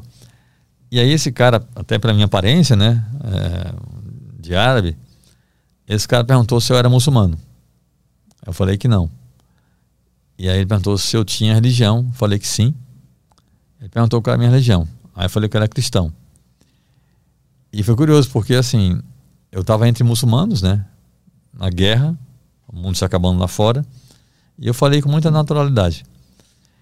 E foi bacana porque, em momento algum, cara, da minha prisão lá, passei cinco dias com esses caras na cela. Em momento algum senti nem sombra de, de agressividade de ninguém para mim. Uhum. Pelo contrário, tinha dia que eu estava muito triste, não queria comer. Eles vinham me dizer, cara, você precisa comer. Se você não comer, você vai ficar doente aqui dentro, não é bom ficar doente aqui, não sei o quê. Tinha dia que eu estava muito angustiado, estava calado, cabisbaixo, os caras vinham conversar comigo, né? O Adnan vinha fazer graça, ia brincar. E aí, teve um momento muito bacana. Neste mesmo dia, assim que eu fui preso, rolou essa coletiva. E aí, tipo, eu tava, eu tava lá na prisão, cara, no presídio, fazia acho que 30 minutos, no máximo, no máximo uma hora. E o Amar, que era esse cara que falava inglês, ele, ele levantou, ficou assim num canto da cela e começou a cantar um cântico que chama é, Adhan, que é o cântico que os muçulmanos entoam antes da oração. Se você estiver num país muçulmano e chegar a hora da, da, oração, antes da oração tem esse cântico. Que é o chamado, né? Que é o chamado.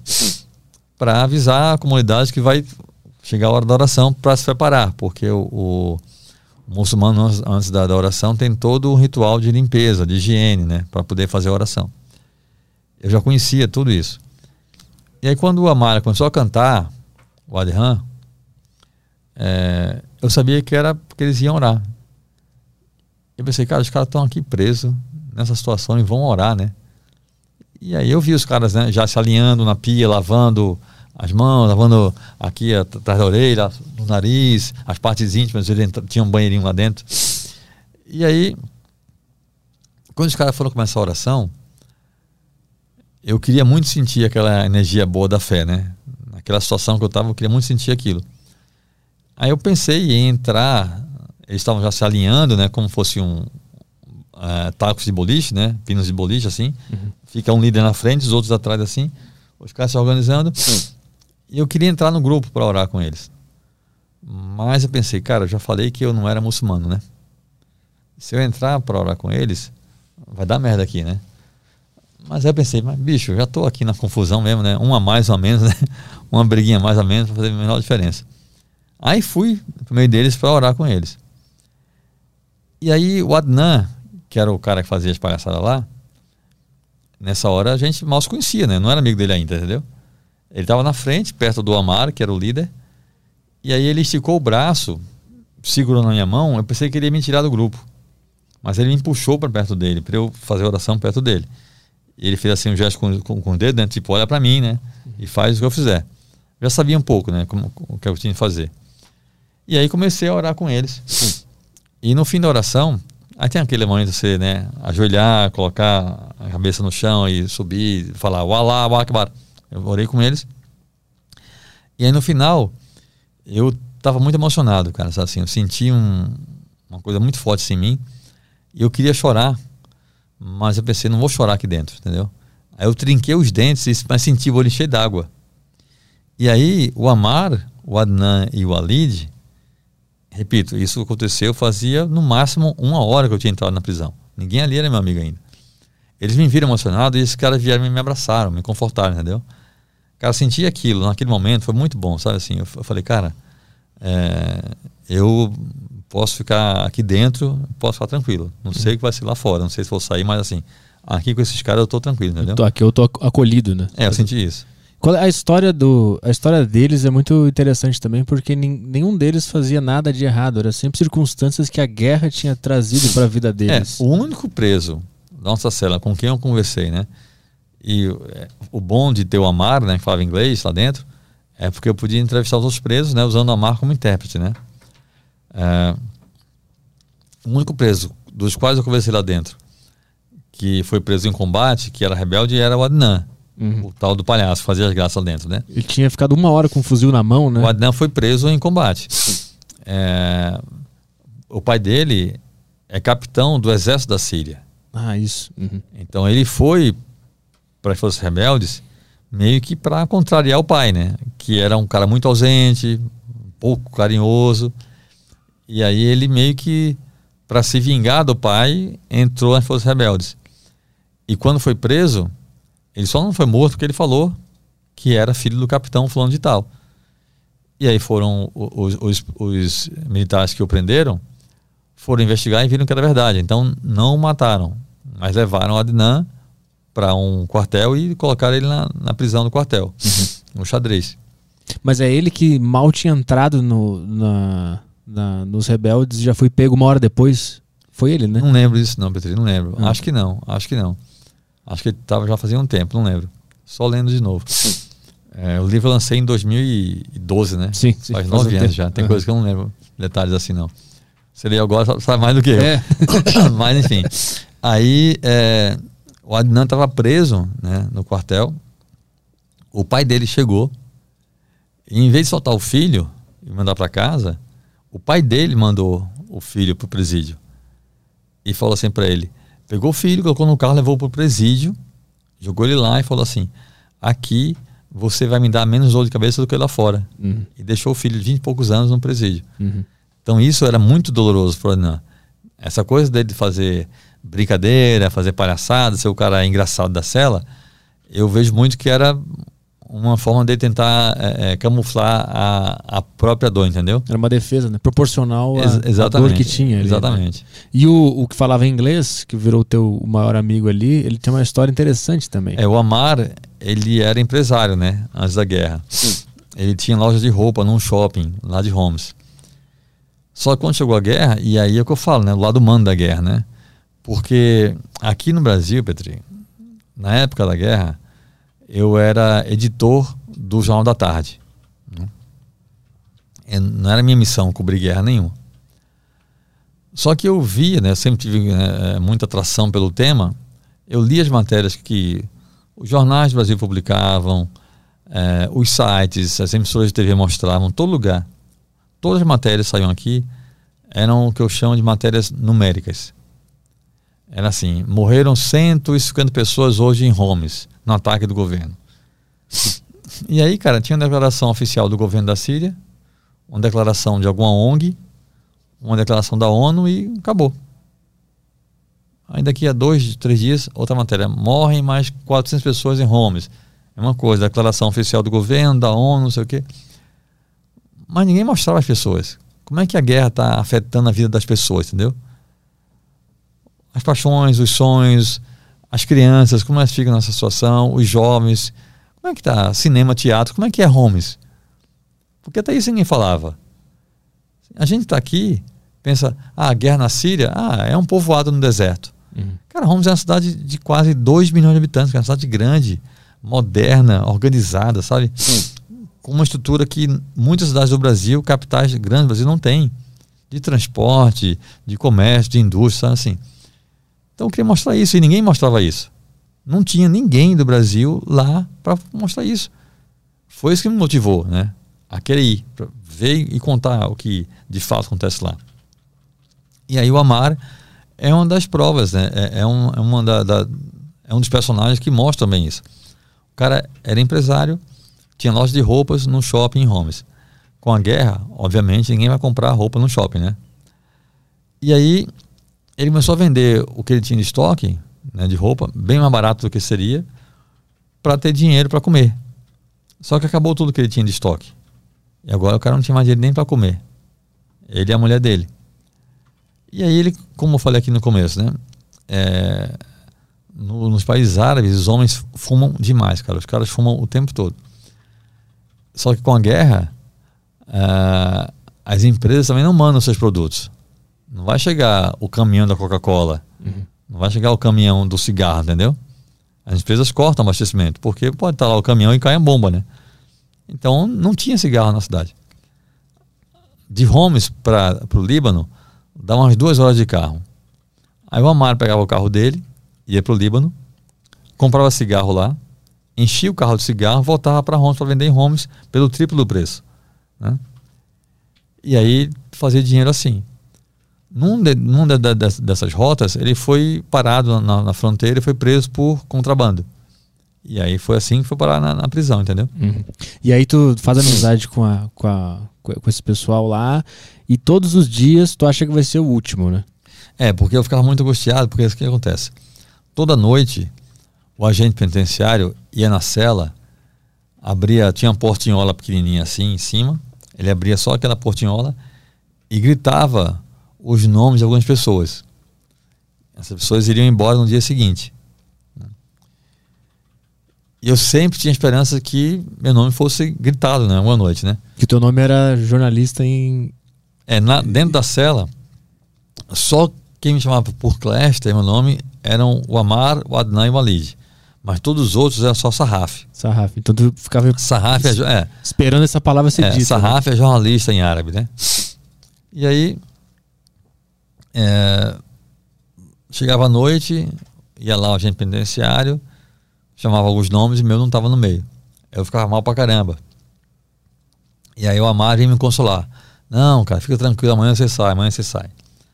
Ao dia seguinte, o dia inteiro, né, é, esperando para chegar à noite, aí meu nome não era chamado. Chegou uma hora, até falei isso no livro. Chegou uma hora que eu decidi não ter mais esperança. Porque é muito ruim você ter esperança, cara. Uhum. Porque você tem a esperança, a coisa não acontece, vem a frustração, né? Eu desisti de ter esperança. Eu falei, é melhor não ter esperança, não. Deixa pra lá, esquece isso. Tu achou que ia ficar para sempre lá ou é, morrer? Deixa né? passar o tempo, vamos ver o que acontece por aqui. Eu não sabia se ia ser executado no dia seguinte, se ia ficar preso para sempre, se ia ser solto. Comecei a, a não querer mais ter esperança. É, e também foi até, de certa forma, bom isso também, porque realmente era muito triste quando eu ficava esperando que ia ser chamado e não era, entendeu? Uhum. Qual era a data limite que o pessoal do Brasil tinha para se preocupar contigo? É, porque é o seguinte, é, o governo sírio me deu só uma semana de visto, né? Se não me engano, a minha volta era dia 17 de maio. Ou 18, não tenho certeza. E o que eu deixei combinado com a redação, na época eu, eu já estava na revista Isto É, né? Eu fui para a Síria pela Isto É. é. E eu deixei na redação a seguinte orientação. Falei, ó, deixei com eles na redação o contato do Bruno, que era o meu contato na Embaixada do Brasil lá em Damasco, né? Eu falei assim, ó, quando eu cheguei em Homes, eu liguei para a redação ou mandei mensagem, não lembro. Mas eu falei com a redação assim que eu cheguei em Homes, falei, ó, consegui chegar em Homes, tô aqui. É, o mundo está acabando, né? a guerra muito forte. Não sei quando eu vou ter acesso de novo ao telefone e internet. Né? Então, se eu sumir por uns dias, não entre em pânico. Eu posso apenas estar incomunicável, né? Mas, se chegar o dia de eu voltar para o Brasil, não voltar, entre em pânico, por favor, porque assim, aconteceu coisa séria. Então, avisem ao Bruno. Então, é isso. Beleza. Então, os dias iam passando, eu pensava, cara, a gente vai esperar até o dia, né? Que eu deveria ir embora, né? E aí, na última noite, que era justamente. É, eu tinha esperança que eles estivessem só me torturando de maldade, o governo, né? Que fossem me deixar ir embora no meu último dia. Para eu sair da prisão direto, voltar para Beirute e voltar para São Paulo, né? E aí chegou esse último dia, não me soltaram. Aí eu falei, putz, velho, aí assim, perdi a passagem, né? Perdi a passagem, agora estou sem visto.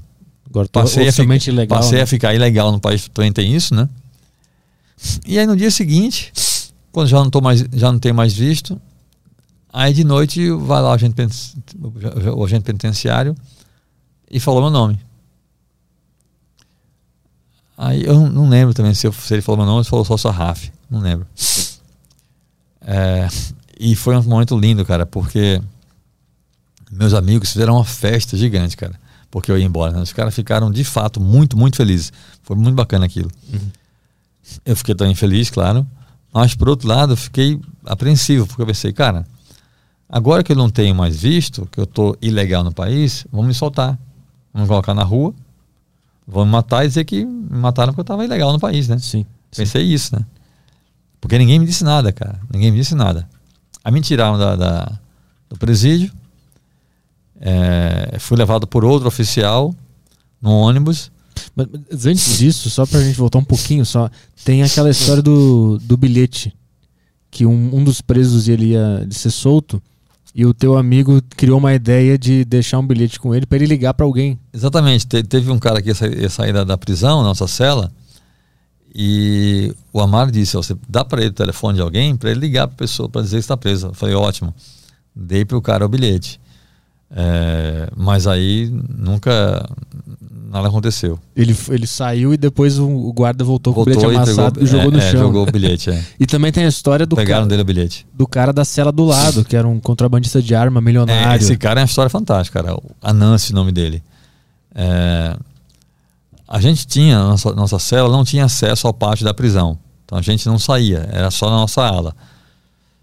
E tinha um corredor interno, fechado, né, perto da, na porta da, da cela, que a gente caminhava uma vez por dia. O agente penitenciário ia lá, ia lá abrir a cela, a gente saía para caminhar um pouco. Dentro desse corredor, né, fechado. E aí eu vi que a, a nossa cela tinha mais de 20 presos, a gente bebia água, água da torneira, que é água péssima. Agonia, eu dormia no chão, muitos dormiam no chão. Tinha comida? Tinha beliche, não. A gente comia ovo frito é, e pão sírio de manhã, de tarde e de noite, mesma comida. E aí, num dia que a gente foi caminhar no corredor, eu vi que na cela do lado da nossa tinha só um preso. A cela vazia, tinha uma televisão dentro da cela uma TV assim no suporte de parede. Eu lembro até que tava tocando, tava passando um clipe de música. Justin Timberlake. Era o Timberlake, né? Era o Timberlake, é. é. E aí tinha um cara, só um cara na cela. Um beliche deitado com a galábia, né? A roupa tradicional do, do, do Islã. E achei estranho um cara sozinho na cela do lado, né? Resumindo, o Amara me diz depois que esse cara queria me conhecer. E que poderia ajudar a fazer contato lá fora da prisão, né, para informar alguém sobre mim. E se eu queria conhecer, eu falei, claro. O Amaro não disse nada, quem era o cara, nada. Só falou assim, ele disse que é, se quiser, ele te conhece, tenta ajudar. Eu falei, claro que eu quero. Aí fomos eu e o Amar, na, o agente penitenciário levou a gente na cela do lado. E lá, conversando com o cara, ele me contou a história dele que ele era traficante de armas. Ele não falou traficante, né? Falou que era comerciante de armas uhum. E que ele trazia armas da Líbia, principalmente, para fornecer ao exército rebelde, né? E como o cara era comerciante de armas, tinha muito dinheiro, ele tinha essa regalia de ficar na cela só para ele. Só entrava na sala dele quem ele queria e ele tinha contatos lá fora que estava disposto a me ajudar. E Dei tinha... para ele o telefone do meu contato para ele né, tentar passar lá fora. Ele tinha um monte de água mineral, né? Então, eu, essa eu... parte interessante, né? Que quando eu entrei na cela dele, cara, eu vi um monte de garrafa PET de água mineral, né? Para mim aquilo parecia um sonho, né, cara? Nossa, nossa cela. A água era péssima da torneira. Enquanto a gente estava conversando com o Nancy, de repente chegou o agente penitenciário. Foi curioso porque a gente penitenciário bateu na porta, assim, o Anansi tinha de autorizar o cara a entrar na cela dele. Aí o agente penitenciário abriu a cela e ele entrou com duas bandejas, com um galeto, cada bandeja tinha um galeto inteiro no meio e ao redor arroz marroquino.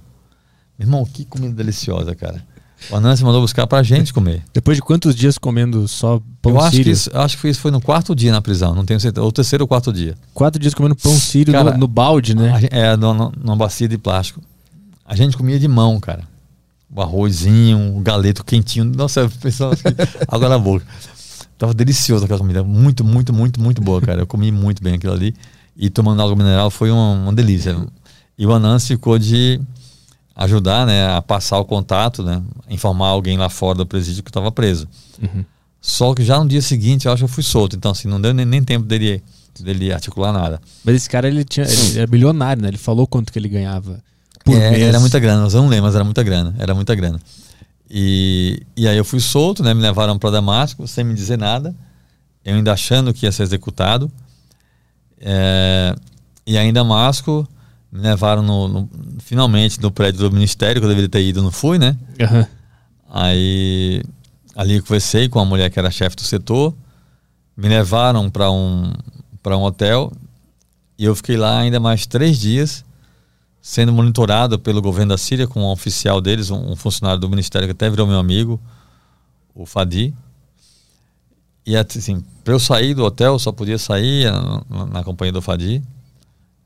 E depois, acho que de três dias, o vice-cônsul do Brasil, que também ficou me dando apoio lá, é, me pegou no hotel, né, me colocou dentro de um carro da Embaixada Brasileira. A gente foi até o Ministério da Informação lá da Síria pegou minhas coisas, só então devolveram minhas coisas, o celular, o passaporte, a câmera fotográfica e a, a, a câmera de filmar que eu levei da redação. E tinha os, os o SD card que tu tinha escondido, e tinha, né? E tinha o, o, o cartão, né, de, de, memória, que quando eu fui capturado lá em Holmes, quando me prenderam, eu consegui tirar da máquina e esconder, né?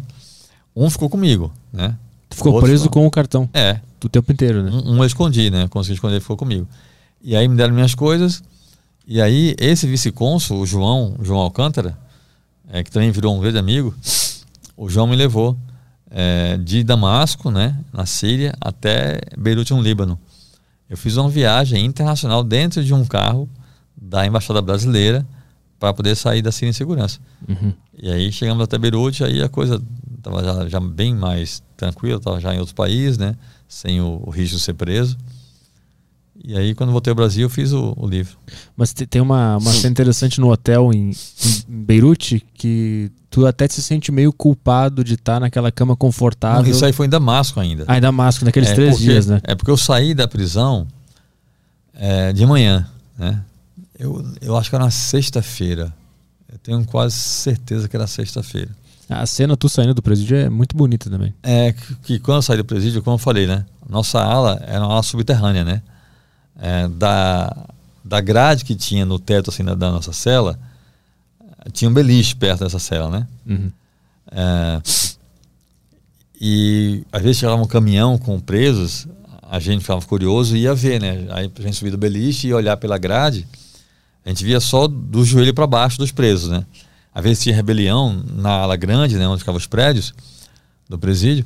A gente via grito, tiroteio, quebra-quebra, e daqui a pouco saía alguém levando um corpo. A gente via isso só da cintura do, do, do joelho para baixo, né? Uhum. Porque a cela era, nossa sala era subterrânea. Quando eu fui solto, eu saindo do, do presídio com a gente penitenciário me acompanhando, eu ouvi alguém chamar meu nome, né? Cléster. Olhei para trás, não vi ninguém. Continuei andando.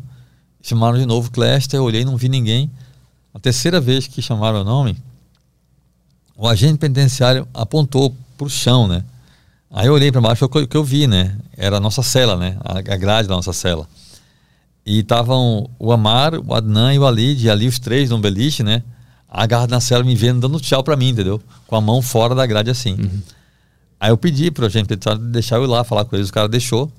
Aí eu fui lá, apertei a mão do, do Adnan, do Alid, a do Amar, aí o Amar pegou minha mão, puxou dentro da cela, deu um beijo na minha mão. Eu peguei dele também, beijo na mão dele. E foi muito lindo isso, porque, cara, é, eles estavam numa felicidade enorme, sabe? É, foi muito legal ver aquilo, porque quem estava indo embora era só eu. Uhum. Mas eles estavam realmente felizes por mim, entendeu? Sim. Foi muito lindo aquilo, cara. Uhum. É, e aí, quando, no mesmo dia, eu saí do presídio, me levaram a Damasco, me levaram para o hotel. Entrei no hotel, cara. O quarto do hotel era praticamente a nossa cela né? Com uma cama gigante, em frigobar. Cara, eu passei os dias todos tomando água mineral. Água mineral não, né? Água da torneira, ruim pra caramba. A água era péssima. Comendo três vezes por dia ovo frito com pão sírio, numa bacia, no chão. Dormindo no chão, sem tomar banho, porque por por maldade a gente penitenciário me proibiu de, de tomar banho, não sei porquê, não sei se ah, é, né? não sei se tinha uma coisa no banheiro que eu pudesse fugir, enfim, mas ele me proibi de, de, de, tomar banho. Ele falou que se tu tomasse banho, todo cortava, mundo, todo cortava mundo água da, água, né? Cortaria a água da, da, da, cela. E aí, cara, quando cheguei no hotel, eu vi aquele quarto que era, acho que do tamanho, ou até maior, talvez, não sei, do que a nossa cela, ou um pouco menor, com uma cama gigante, um frigobar com tudo, cara, com água, com refrigerante, com snacks, com coisas um banheiro grande pra caramba com um chuveirão só pra mim, sabe? Eu vi aquilo, cara, eu senti. Eu queria levá-los todos comigo, sabe? Assim, foi, foi estranho sentir aquilo. Uhum. Eu tava aliviado, ao mesmo tempo não conseguia ficar feliz, porque era quase como fosse injusto, entendeu? Sim. Uhum. É, e aí, só depois né, de, de, de sair da Síria, voltar para Beirute, né? Que meu coração ficou mais tranquilo, assim, sabe? De me sentir assim. Uhum. É, fora da, da, do inferno mesmo. Enquanto estava preso lá, o que estava acontecendo no Brasil? Quem que estava tentando te, te soltar de lá? Então, aí eu soube depois né, que quando chegou meu dia, né, quando chegou o dia que eu deveria voltar ao Brasil e não voltei, o pessoal da redação ligou para o Bruno, né? Não, primeiro eles ligaram para a empresa aérea, uhum. né, que era a Turkish, é, para saber se eu tinha embarcado em Beirute. Aí falaram que não. E aí ligaram para o Bruno, né? Que era meu contato lá na, na embaixada da, do Brasil na, em Damasco. E aí, é, só que os caras fizeram bobagem, não se ligaram no fuso horário, né? A Síria são seis horas à frente do Brasil. Então eles esperaram chegar ao fim da tarde aqui, ligaram para o Bruno, às 18 horas daqui, lá já era meia-noite. Ele estava dormindo, o cara acordou, né? Eles tinham o celular dele que eu dei. Ele acordou e falou: ó, o Clash chegou em Holmes e sumiu. Aí o Bruno, tá, vou procurar, mas só amanhã, agora não dá mais, agora aqui é meia-noite. Então no dia seguinte o Bruno foi no Ministério das Relações Exteriores da Síria. É, teve uma reunião lá, se não me engano, acho que com o vice-ministro. E aí falou, né, que eu tinha sumido. É, ninguém no ministério sabia meu paradeiro. Mas aí foi o que eu falei aqui no começo, que foi bom eu ter sido fichado, né? Minha prisão ter sido oficial, porque quando o governo da Síria quis descobrir onde eu estava, existia documentos, né? Uhum. Então eles conseguiram saber que eu estava preso na penitenciária central de Homs. Porque se eu tivesse sido preso de forma clandestina, não teria nenhum, nenhum documento. Então poderia ter ficado lá para sempre, morrer lá e tudo. E aí quando o governo soube que eu estava na, na penitenciária, mandou me soltar. Mas isso ninguém me avisou. Ninguém me disse isso. Quando eu fui solto, ninguém me disse. Ó, tá sendo solto por isso, isso, isso. Não, não sabia. Só foi solto e foi levado até o. É. até o lugar.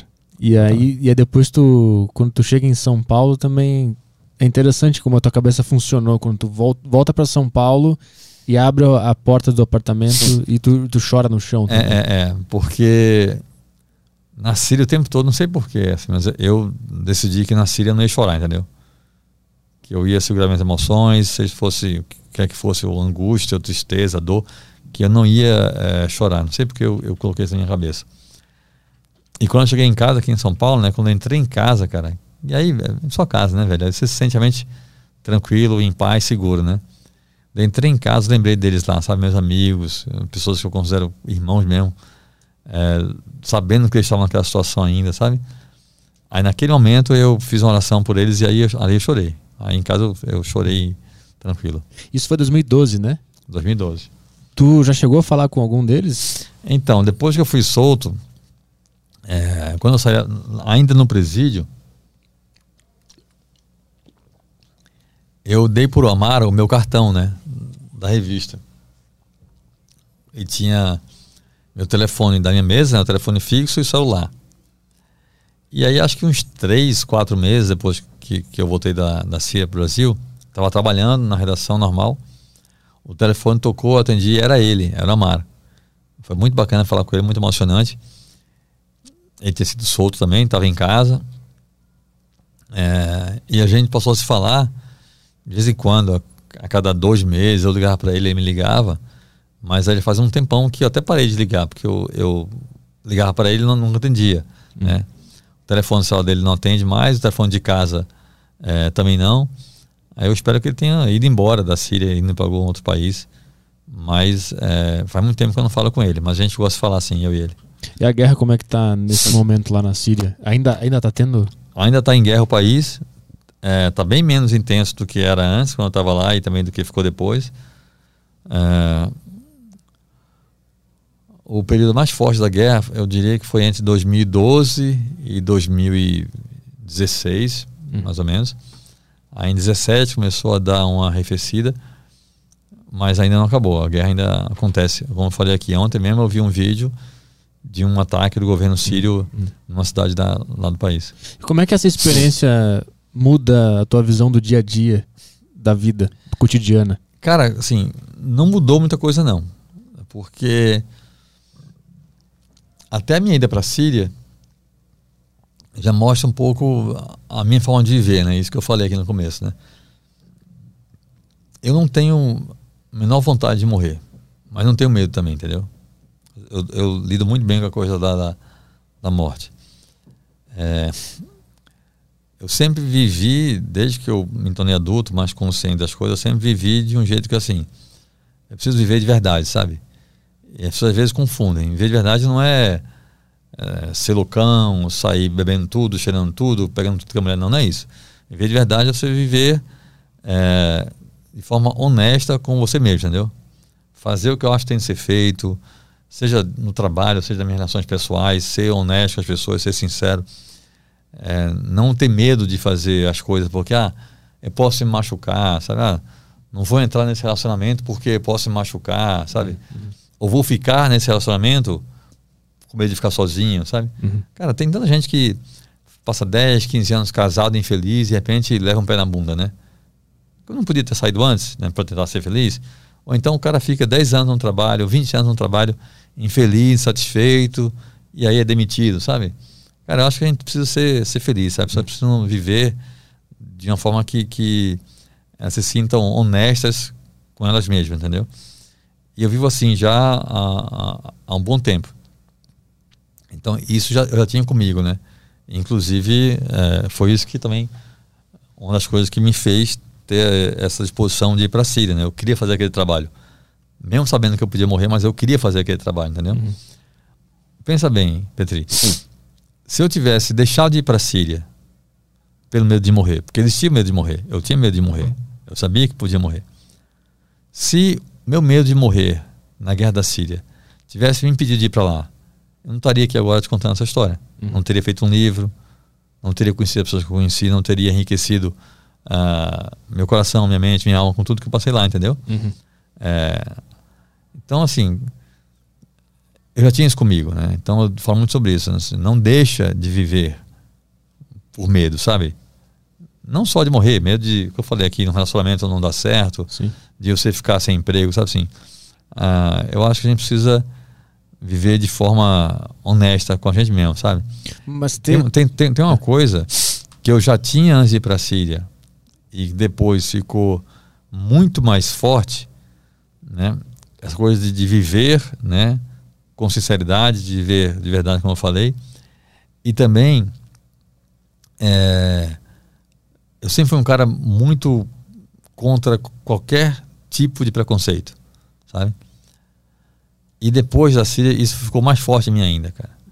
Cara, é uma idiotice, é uma estupidez tão gigante você ter preconceito porque a pessoa tem outra cor, porque a pessoa tem outra opção sexual, porque a pessoa tem outra classe social, sabe? Cara, é de uma uh, idiotice extrema isso, sabe? Eu, porque tem outra religião, sabe? Uhum. Eu fiquei preso numa cela com mais de 20 presos. Eu era o único cristão, eu era o único jornalista, eu era o único brasileiro. E aqueles caras me acolheram, me confortaram, me consolaram, sabe? É, e eu sei que no Brasil a gente tem igrejas evangélicas, católicas, que se entrar um cara de aparência muçulmana com a galábia, esse cara talvez não seja agredido, talvez, mas com certeza vai receber olhares de crítica, de julgamento, de condenação. Uhum, uhum. E eu sou cristão, falei que era cristão e não senti isso no meio de muçulmanos na guerra. Sim. Entendeu?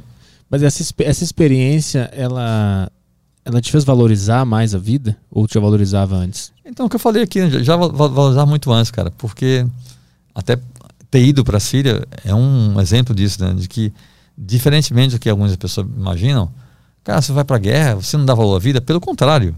Eu estou indo para a guerra justamente porque eu dou valor à vida. Uhum. Tanto a ponto de passar um risco por algo que eu quero fazer, entendeu? Uhum.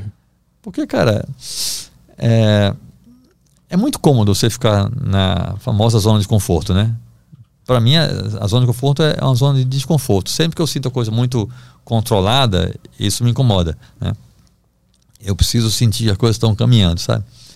É, tem uma coisa, Pedro, que eu, uma frase que eu tenho falado muito quando eu faço palestras sobre esse assunto, que é o seguinte: o ser humano, cara, a gente tem um, uma falha gravíssima entre tantas outras, que é de a gente vive como se fosse eterno. Uhum. Ninguém sai de casa pensando, cara, eu posso morrer hoje. Mas pode, né? A gente vai, todo mundo morre um dia, né? A não ser que se fale o contrário, mas assim. Dependendo é. do Elon Musk, a gente pode conseguir editar é. o código. Pois é. Mas assim, é, cara, eu não sei quando eu vou morrer. Eu sei que eu vou morrer um dia. Eu não sei se eu tenho mais um dia de vida, um mês, um ano, dez anos ou 50 anos. Não sei. O que eu sei é que em algum momento isso vai acabar. Então, cara, eu preciso viver de verdade, então, viver, como eu falei, repito, não é viver de verdade, não é ser loucão, fazer uhum. tudo que, que não preste, não. É você viver de forma intensa, sincera com você mesmo e com as pessoas à sua volta, entendeu? A tua zona de desconforto, ela, não, ela, o limite dela não foi expandido de uma forma muito exagerada agora? O que que te traz desconforto depois de ter participado da guerra da Síria? Ah, cara. Participado de cobrido, né? Sim, sim, sim. Não, não, tem, tem muita coisa que, que, que. Eu tenho meus projetos, né? Eu sempre estou com meus projetos, além do trabalho do dia a dia. É, eu comecei a, a, pesquisar e já comecei a escrever um próximo livro que eu vou fazer. Estou com um projeto que assim, é uma coisa que está muito forte no meu coração, quero, eu quero muito fazer isso, que é morar em Gaza por um uhum. tempo, para mostrar o que eu mostrei na Síria, uhum. Quero morar em Gaza durante 100 dias. Caralho. Por mais de três meses. Que é outra coisa que eu nunca vi, Petri, nunca vi. Como é que é a vida em Gaza de verdade? Você viu? Não, ninguém vê. A gente só sabe que tem conflito, né? Uhum. A gente só fala em Gaza quando tem bombardeio de Israel lá em Gaza. Eu não sei como vivem as crianças em Gaza, os jovens. Jogam futebol, tem cinema em Gaza? Tem, tem cinema em Gaza? Não sei, nunca vi ninguém falar sobre isso. Gaza tem praia. Eu sei que a galera surfa em Gaza porque tem praia. Eu já vi falar sobre isso. Mas assim, eu quero mostrar a vida, entendeu? Eu quero morar lá durante 100 dias porque eu acho muito pouco provável que em 100 dias não aconteça nenhum conflito grande. Uhum. E aí, claro, minha ideia é mostrar a vida e o conflito, entendeu? Sim. Uhum. Isso, tô... já, isso vai acontecer? Já está encaminhado? Então, eu estou com esse projeto, eu tive uma reunião há acho que um mês e pouco, mais ou menos, com o, o embaixador da Palestina no Brasil, em Brasília.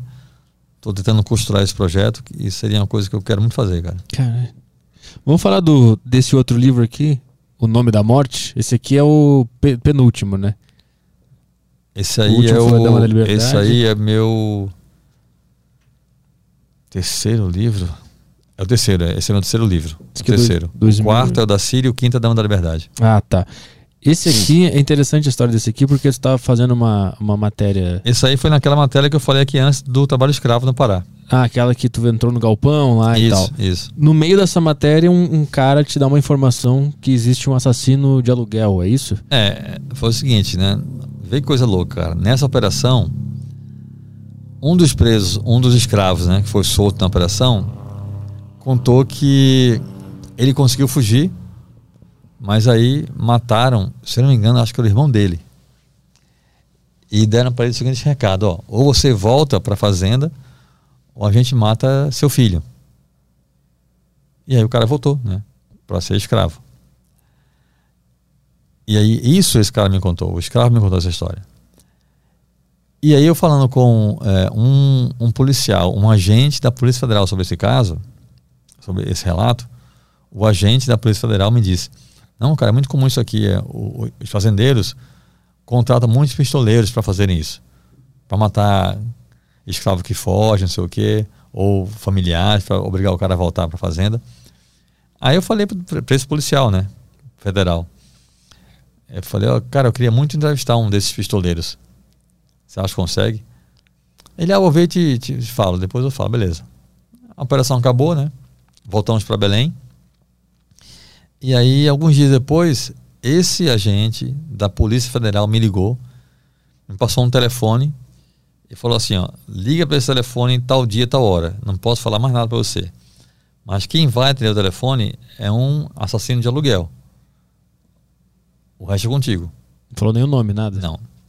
Aí tá bom. Aí eu liguei no dia que o cara marcou. No dia, na hora que ele marcou, eu liguei. Atendeu o telefone um cara. E aí comecei a conversar com o cara. Resumindo, o cara é esse personagem do meu livro, o Júlio Santana.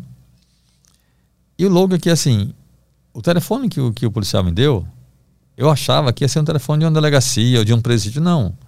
É um telefone público um policial federal me deu o telefone de um assassino de aluguel que estava solto em atividade. Telefone privado dele? Não, não, um telefone público. Era um Com... orelhão. Ah, tá, entendi, entendi. Era, o cara não, nem, nem, tinha celular, nem eu tinha celular na época, isso era 90 e... 99, eu acho. Ah, entendi. 99, exatamente. É... Um policial federal não achou estranho dar a um repórter da Veja o telefone de um assassino de aluguel que está solto em atividade. Que coisa louca.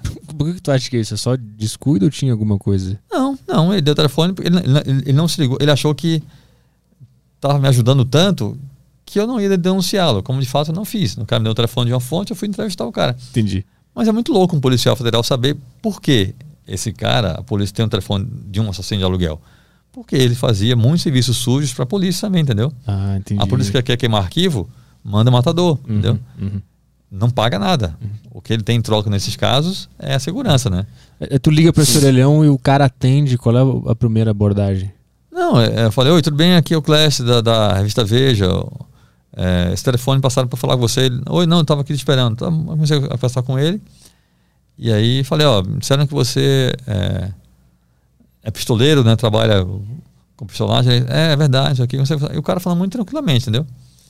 É, o, o, problema é que assim, a ideia nasceu para ser a matéria.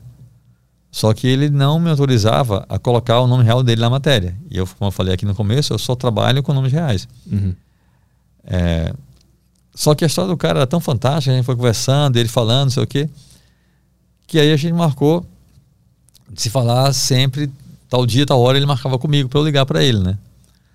É, sempre nesse telefone público. E eu tinha certeza que uma hora cedo ou tarde eu iria convencê-lo a me autorizar a colocar o nome real dele na história, na matéria. Só que o tempo foi passando, eu saí da Veja, fui para outras revistas tudo mais, e continuei falando com ele. Né? E a história do cara só crescia, só melhorava, né? E aí eu já não estava na Veja fazia muito tempo. Quando finalmente ele me autorizou a colocar o nome real dele no que já era a ideia de um livro, uhum. Nome real não apenas dele, mas de todo mundo que eu cito no livro, inclusive mandantes dos crimes, vítimas, tudo no nome real. Tem casos que eu conto no livro, Petri, que se você colocar no Google aparece matéria sobre os casos. Entendeu? Gente que ele matou que virou notícia. Uhum. É, e aí fiz o livro, né? Foi lançado em 2006.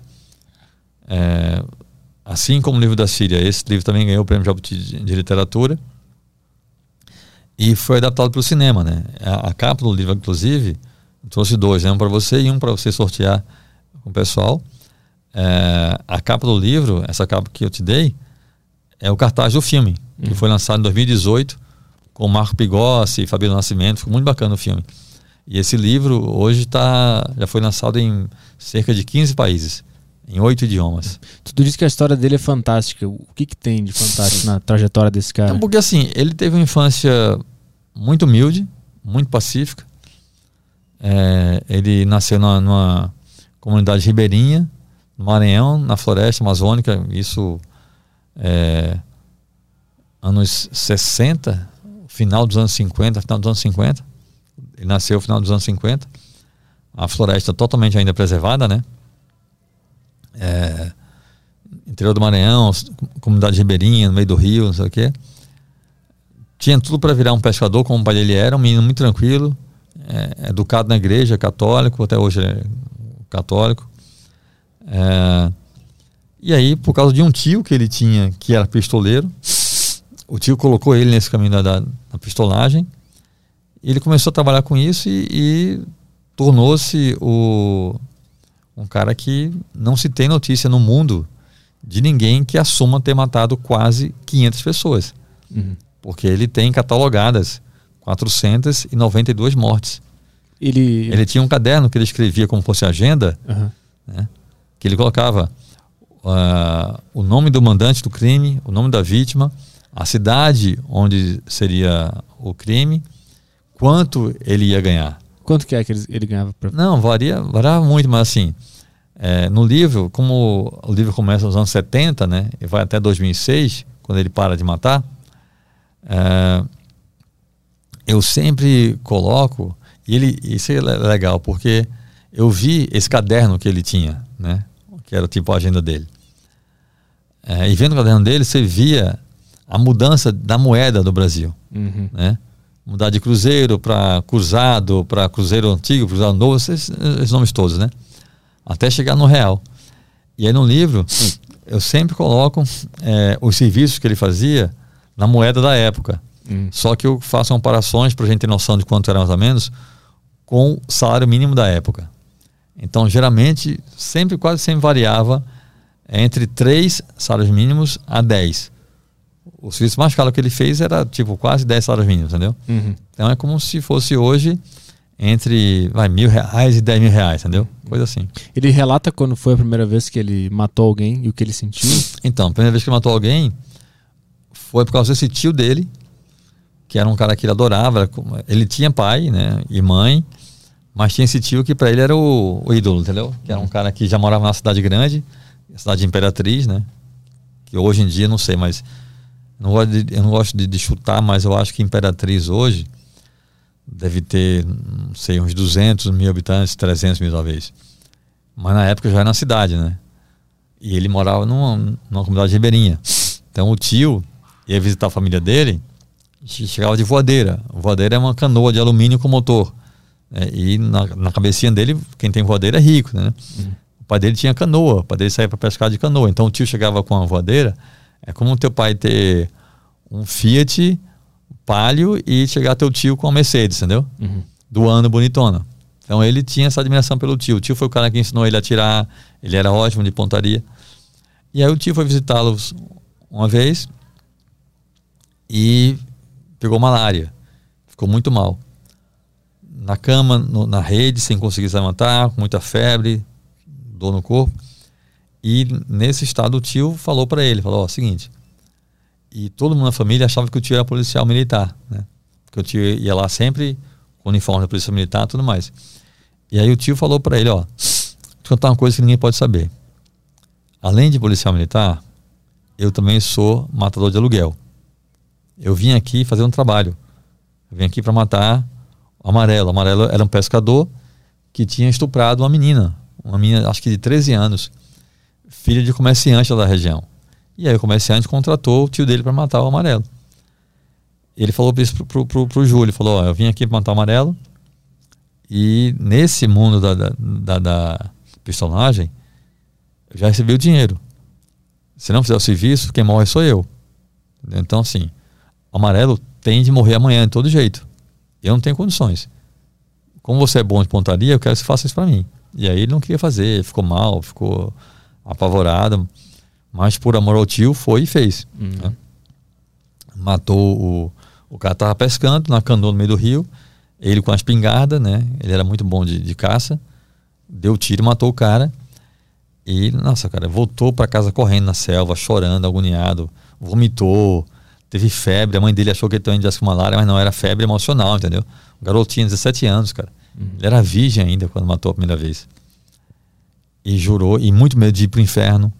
E o tio dele ensinou para ele que é, se você rezar 10 Ave Maria e 20 Pai Nosso, Deus perdoa o assassinato. E o tio dele incutiu isso na, na, na mente dele. E aí ele né, matou esse cara e jurou que mais nunca mataria ninguém.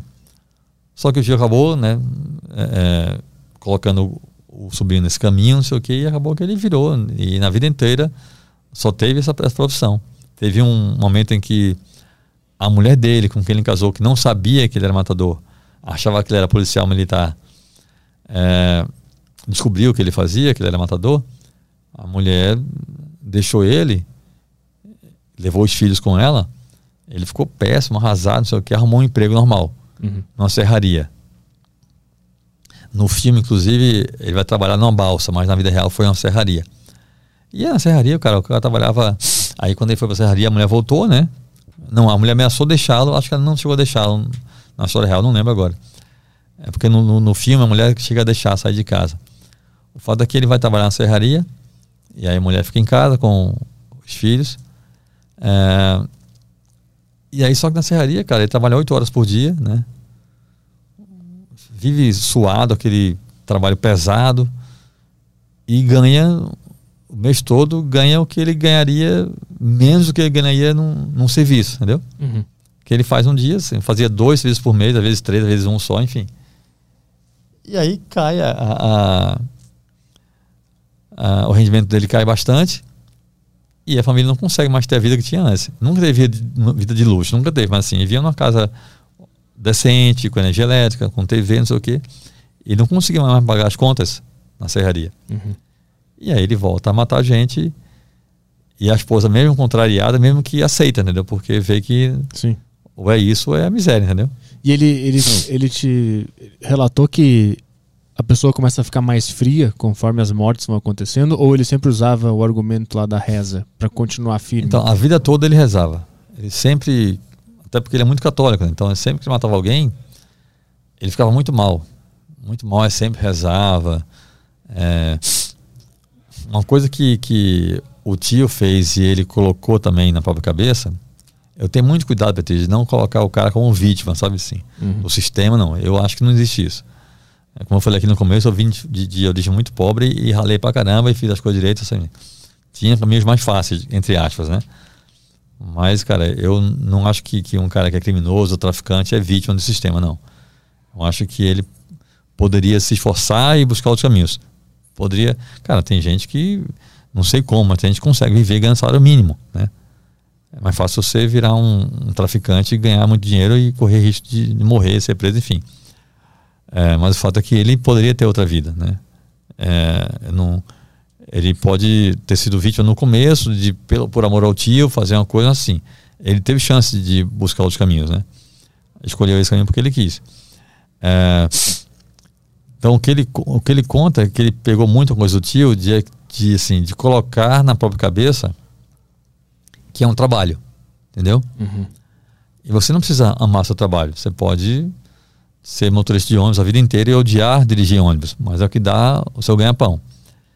Então, é, o tio dele falava para ele o seguinte: ó, se eu não matar o fulano, o mandante do crime contrata outro pistoleiro que vai e mata. Então o cara vai morrer do mesmo jeito. Hum. Você deixar de fazer um trabalho não vai salvar o cara.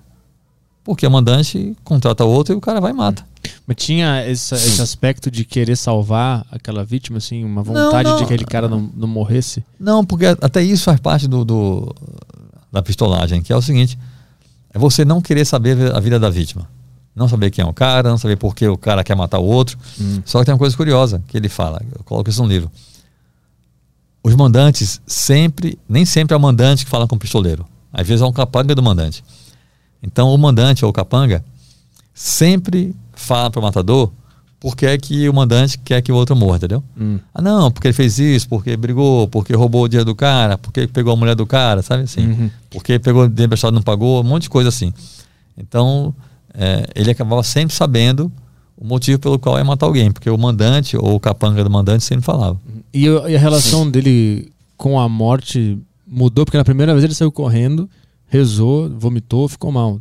Quando que virou normal para ele? Ele fala e como que isso aconteceu na cabeça? Então nunca virou normal para ele, nunca, ficou, nunca foi coisa mal. Mas era sempre uma coisa que ele colocava na mente como fosse trabalho. Uhum, né? uhum. Mas ele sempre ficava mal depois de matar. Tu encontrou com ele pessoalmente, né? Sim, sim. De, depois de quanta, quantas ligações vocês Cara, depois de sete anos.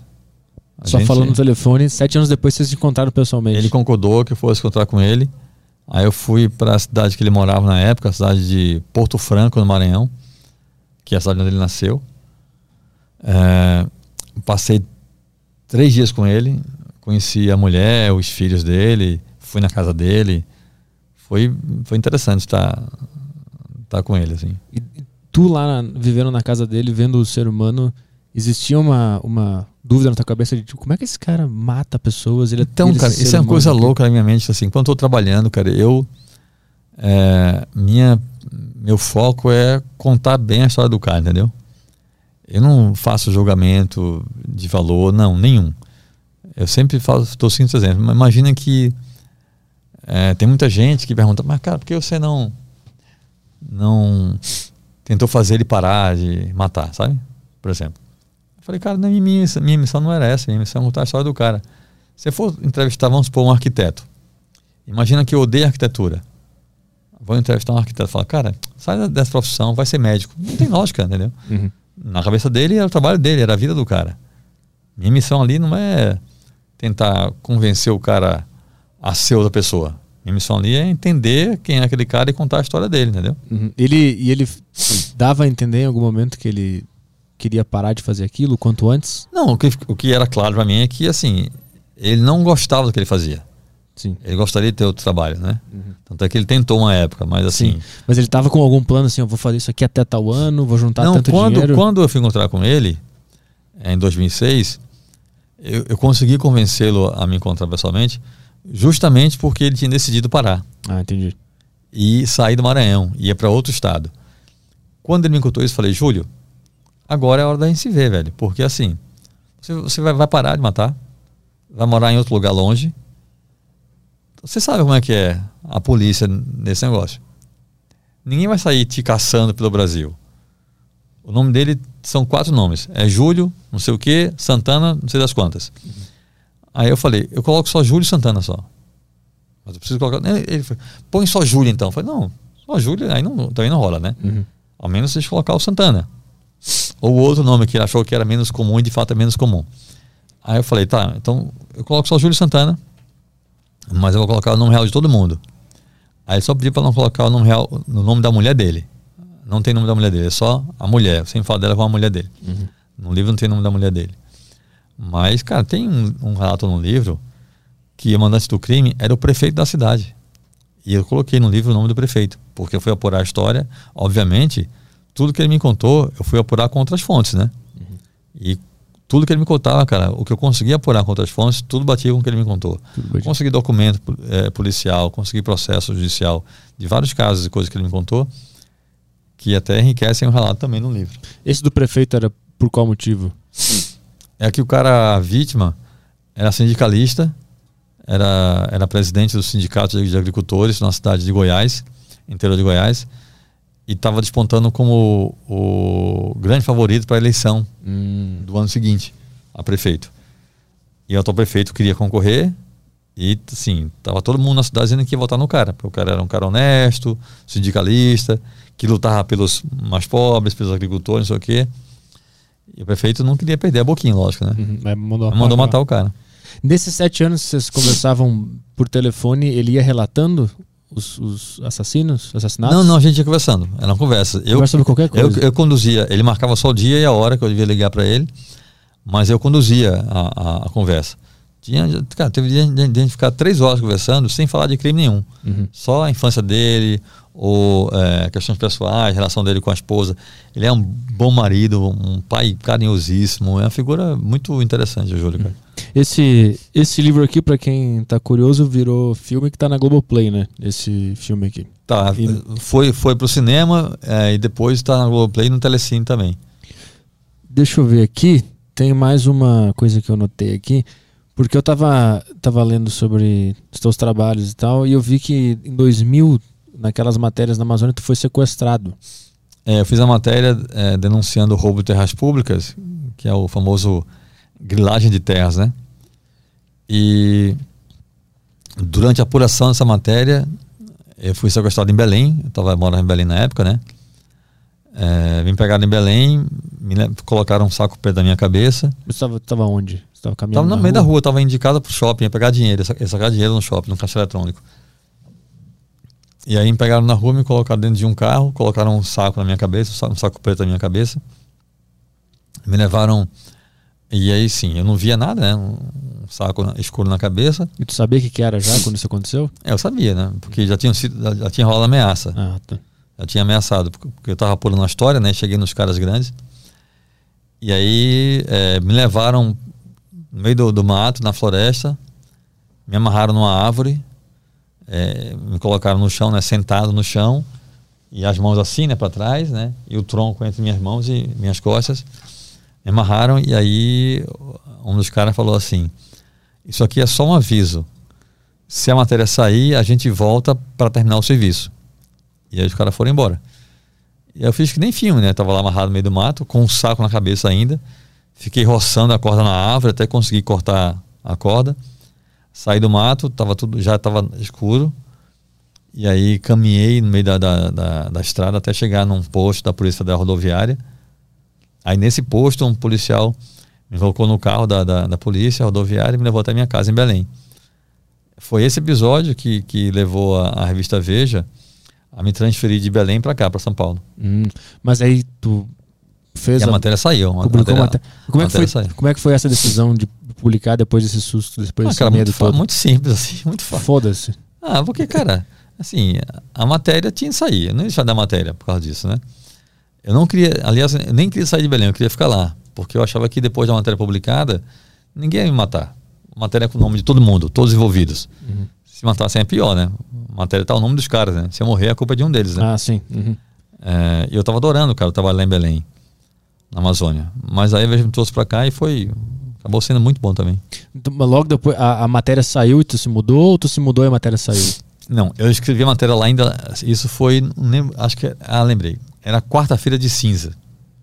O sequestro. Hum. É, eu cheguei em, cheguei em casa na quarta-feira, tarde da noite, né? Depois de, de voltar para casa.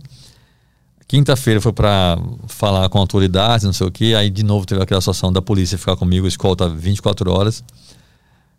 Aí na sexta-feira eu fiz a matéria, lá em Belém ainda, mandei para a redação aqui em São Paulo, e na própria sexta ou no sábado, não tenho certeza, eu viajei de Belém para o Recife, eu sou do Recife, né? A Veja me deu, não lembro se foi uma semana, duas, não sei, dez dias de folga, não sei.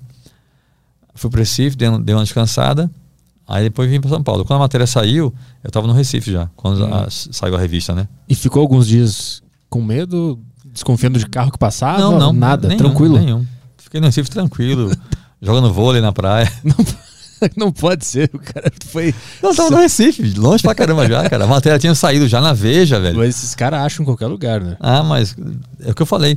Essa matéria foi um dos poucos casos, você falou aqui no começo sobre é, mudar a realidade, né? É, essa matéria, Petri, foi uma das pouquíssimas na minha vida que teve um resultado prático, né? Porque essa matéria levou a, a, a, a Câmara a criar a CPI da grilagem de terras da Amazônia. É, e a CPI conseguiu, porque esse esquema tinha muita gente grande envolvida: cartório, deputado, empresário, madeireiro, enfim, fazendeiro. E aí, graças à CPI, conseguiram cancelar vários títulos de terra irregulares, entendeu? Hum. Então, essa matéria teve um, um retorno prático interessante. Sim. E eu fui convidado a depor na CPI, né? E eu fui, né, como autor da matéria, fui depor na CPI. E na CPI teve um deputado, não lembro agora o nome do picareta, não lembro o nome dele não, queria lembrar, mas não lembro. Que era aliado do outro deputado, cujo nome eu também não lembro, que denuncia a matéria, né? Que fazia parte da quadrilha. E aí na CPI, esse deputado que era aliado do outro, me perguntou assim: é, Você não tem medo de, com essa matéria, algo pior aconteça com você? o cara tava querendo me intimidar, né? Sim. E eu, cara, não foi por coragem nem valentia, não. Eu realmente respondi naturalmente. Falei, não, agora não, né? Porque se fizerem alguma coisa comigo é muito idiotice, né? Porque a matéria saiu com os nomes de todos envolvidos, então se eu morrer, a culpa é de um deles, né? Então a polícia sabe já quem prender, né? Uhum. Cara, quando eu falei isso, teve deputados que aplaudiram. e o cara fez o cara ficou sem ação nenhuma. Engoliu assim. É. Mas qual era o, o crime que, que, ocorria aí? Era envolvendo o, o, aparato estatal? Era roubo de terras públicas. Mas era eles, eles, eles pegavam, cara, tinha cartório envolvido, tinha juiz envolvido, tinha empresário, madeireiro, fazendeiro. O que, é que eles faziam? O Pará é um estado gigantesco em área, né? É, muita área de floresta. E floresta da, da União ou do Estado, né? Nesse caso, eles pegavam é, áreas do estado do Pará. A área pública não tem dono, né? Se alguém entrar na tua casa e roubar a tua casa, você vai denunciar. Uhum. Se alguém roubar uma, uma área de floresta amazônica do estado da União, ninguém vai denunciar, né? Então o que, é que os caras faziam? Eles criavam num cartório um título de terra fake. Quando sai do cartório, vira real, né? Uhum. Mas era um título de terra que não existia, dizendo que aquela área de floresta pertencia a fulano de tal. Só que esse plano de tal também não existe, é um, é um fantasma, é um nome fictício, hum. com CPF falso, RG falso, endereço falso, falso. E aí, pesquisando, eu descobri que esse sujeito falso, que o nome do cara era Carlos Medeiros, esse fantasma, tinha uma área de terras no Pará que era maior, se não me engano, maior do que a Bélgica. Aí fui, acho que era maior do que a Bélgica e a Holanda juntos, então era muita terra. E aí descobri que era uma farsa comecei a investigar e fui descobrindo os envolvidos que tinha. O que o cara fazia? O cara, primeiro, primeira coisa, era conseguir esse título de terra né, para legalizar o crime. Ó, aquela área que é do Estado pertence a Carlos Bedeiros. Uhum. Com esse documento, o cara ia vender aquela terra a um madeireiro uhum. que sabia do esquema. Porque era uma área de terra, por exemplo, vamos usar aqui um exemplo, que custar, custaria um milhão de reais. O cara vendia por 100 mil. Uhum um décimo do preço. Então o, o madeireiro pagava 100 mil reais já para a gente do esquema. E aí, com aquele documento, o madeireiro era dono real, oficial do terreno. Uhum. Só que aí ele tirava toda a madeira daquela área, madeira para ele fazer dinheiro, porque ele é madeireiro. Ganhava um dinheirão gigante com aquela madeira. Depois de tirar a madeira, o cara é madeireiro, o cara não quer mais aquele terreno, tá só a área. Sim. E aí o que, que ele faz? Vende a um fazendeiro, que também está no esquema. E a fazendeira faz ali uma fazenda e mete boi. É isso, o esquema era esse, entendeu? Ah, cacete. Foi isso que eu descobri. Cara, que engenharia. Foi isso que eu descobri. dinheiro. Foi isso que eu descobri. tu lembra como é que tu descobriu isso? Alguém Por te... acaso. Ah. Eu estava no Ibama fazendo matéria sobre é, plano de manejo. Porque existia um, uma história que, o, o, o, dependendo de quem fosse o dono da terra, o Ibama do Pará facilitava ou dificultava o acesso ao plano de manejo, entendeu? Hum. Então a matéria era uma denúncia sobre isso. E aí, dentro do IBAMA, nos depósitos, no, no, nos arquivos do IBAMA, vendo documentos de terra, né, eu comecei a ver muito esse nome desse cara, Carlos Medeiros. Eu falei, caramba, caramba, comecei a separar só Carlos Medeiros. E aí, no fim do dia, a matéria já tinha virado outra coisa. Quem é esse Carlos Medeiros, entendeu? e aí descobri todo esse esquema. Aí tu foi atrás do, do, do, cara que não existia, e aí quando tu não encontrou registro nenhum dele, tu desconfiou. Não, aí descobri um maior esquema, descobri uhum. que tinha um advogado que aparecia como procurador do Carlos Medeiros nos negócios. Que era um advogado já velhão, de 70 e poucos anos, se não me engano, que estava no primeiro documento dos anos 70 do Carlos Medeiros como procurador. Ou seja, esse advogado era o cabeça de tudo. Uhum. Esse cara criou esse fantasma, Carlos Medeiros, e armou todo esse esquema. E aí começou a trazer gente para gente que se interessasse em entrar no esquema. Caraca. Dono de cartório, juiz, gente da polícia, deputado. Que, por exemplo, quando chegava algum caso envolvendo esse Carlos Medeiros na, na justiça, o que, é que o juiz dizia? mas o madeireiro comprou de boa fé, ele tinha um título de terra. Aí não sentava o cara, entendeu? Juiz envolvido no esquema. Hum. Entendeu? Porque como o madeireiro comprou a terra com o título de terra de quem vendeu, o madeireiro dizia, não, mas eu comprei de boa fé, tá aqui o título de terra. Ó mas comprou por um décimo do preço. Sim. Ah, cara, é esquema forte, cara. No máximo, o cara tinha caído num golpe. Se, é. se fosse. Cara, se alguém vai te vender uma Ferrari 2020 por 20 mil reais, Sim. você sabe que é né, pilantragem. Mas né? pode alegar que não sabia ah, não de nada. Não vou comprar né? um carro desse, né? Sim. Não vou, né? Sinto muito. Mas tu pode alegar, né? Falar, oh, não sabia de nada. Não, eu comprei, ó, tá aqui documento legal, mas Sim. assim. Não dá, né? Caralho, e essa galera que que fez o sequestro lá. E Sim, Qu Quanto tempo depois desse, de começar a matéria que rolou o sequestro? Cara, essa matéria demorou muito a, a, a, investigação. Acho que não sei, um mês ou mais, não lembro. Mas foi um tempo que eu, grande que eu vinha já investigando, apurando e tudo mais. A gente tem também aqui uh, Viúva, Viúvas da Terra também, é outro livro. Sim. Sobre. Violência agrária no Brasil, assassinatos de agricultores. E aí tu focou nas mulheres que ficavam sem aquele pai de família. É porque acontece, bancava, né? geralmente, né? quase sempre quem morre nessas questões agrárias são os homens, né? Que vão para o confronto com madeireiros, fazendeiros. Aí ficam as mulheres. E aí eu tratei o assunto a partir do ponto de vista das mulheres, né? Que são as viúvas. Uhum. Por isso que eu coloquei esse título, Viúvas da Terra. E qual é uma, uma, alguma história dessas, das viúvas que mais te impactou? Cara, o primeiro capítulo é uma coisa, assim, grotesca, velho. É uma família que marido, esposa e vários filhos que um fazendeiro da região manda matar um rapaz que era amigo da família, né? Porque também era um líder do movimento lá. Matam o rapaz e aí a família sai de manhã cedo. Isso não lembro, será uns 70, 80, não lembro. A família sai de manhã cedo para ir na delegacia, né? Denunciar o caso na polícia. Só cara, isso, né, há mais de 30 anos, interior do Pará, muita floresta, né? Tava chovendo, lama, a família andando pelo caminho na lama. Na frente do grupo ia o pai, Sebastião, com o filho no braço, uma criança de 3 anos, no ombro, né? Aqui assim no ombro, né? Atrás do pai, os outros filhos, né? Alguns maiores, outros menores. E no fim da fila, a esposa dele. Uh, e aí, no meio da, da, da trilha, é, no caminho para chegar à delegacia, né? Quatro pistoleiros saem do mato e começam a gritar, e eles saem do mato, e os filhos do casal, todos correram no mato, entraram na floresta com medo, né? Se esconderam. A esposa, apavorada, não teve reação de fugir, só se jogou na lama, né? Ficou escondida, deitada no lama. Resumindo, ficaram só o pai com o garotinho de três anos no ombro aqui, né? E aí a esposa conta, a viúva conta, que viu, ouviu quando um dos pistoleiros falou: Vai correr não, rapaz? Ele falou: Não, que eu não corro de bandido. O cara falou. E aí deram um tiro de 12 nele, no pai. Aí ele caiu de joelho, segurando o filho ainda assim, né? Caiu na lama de joelho e ficou assim. Depois caiu com a cara no chão. O menino de três anos saiu chorando Três anos. E correndo na lama. Os caras pegaram a criança, levantaram a criança. A mãe conta isso. Me contou.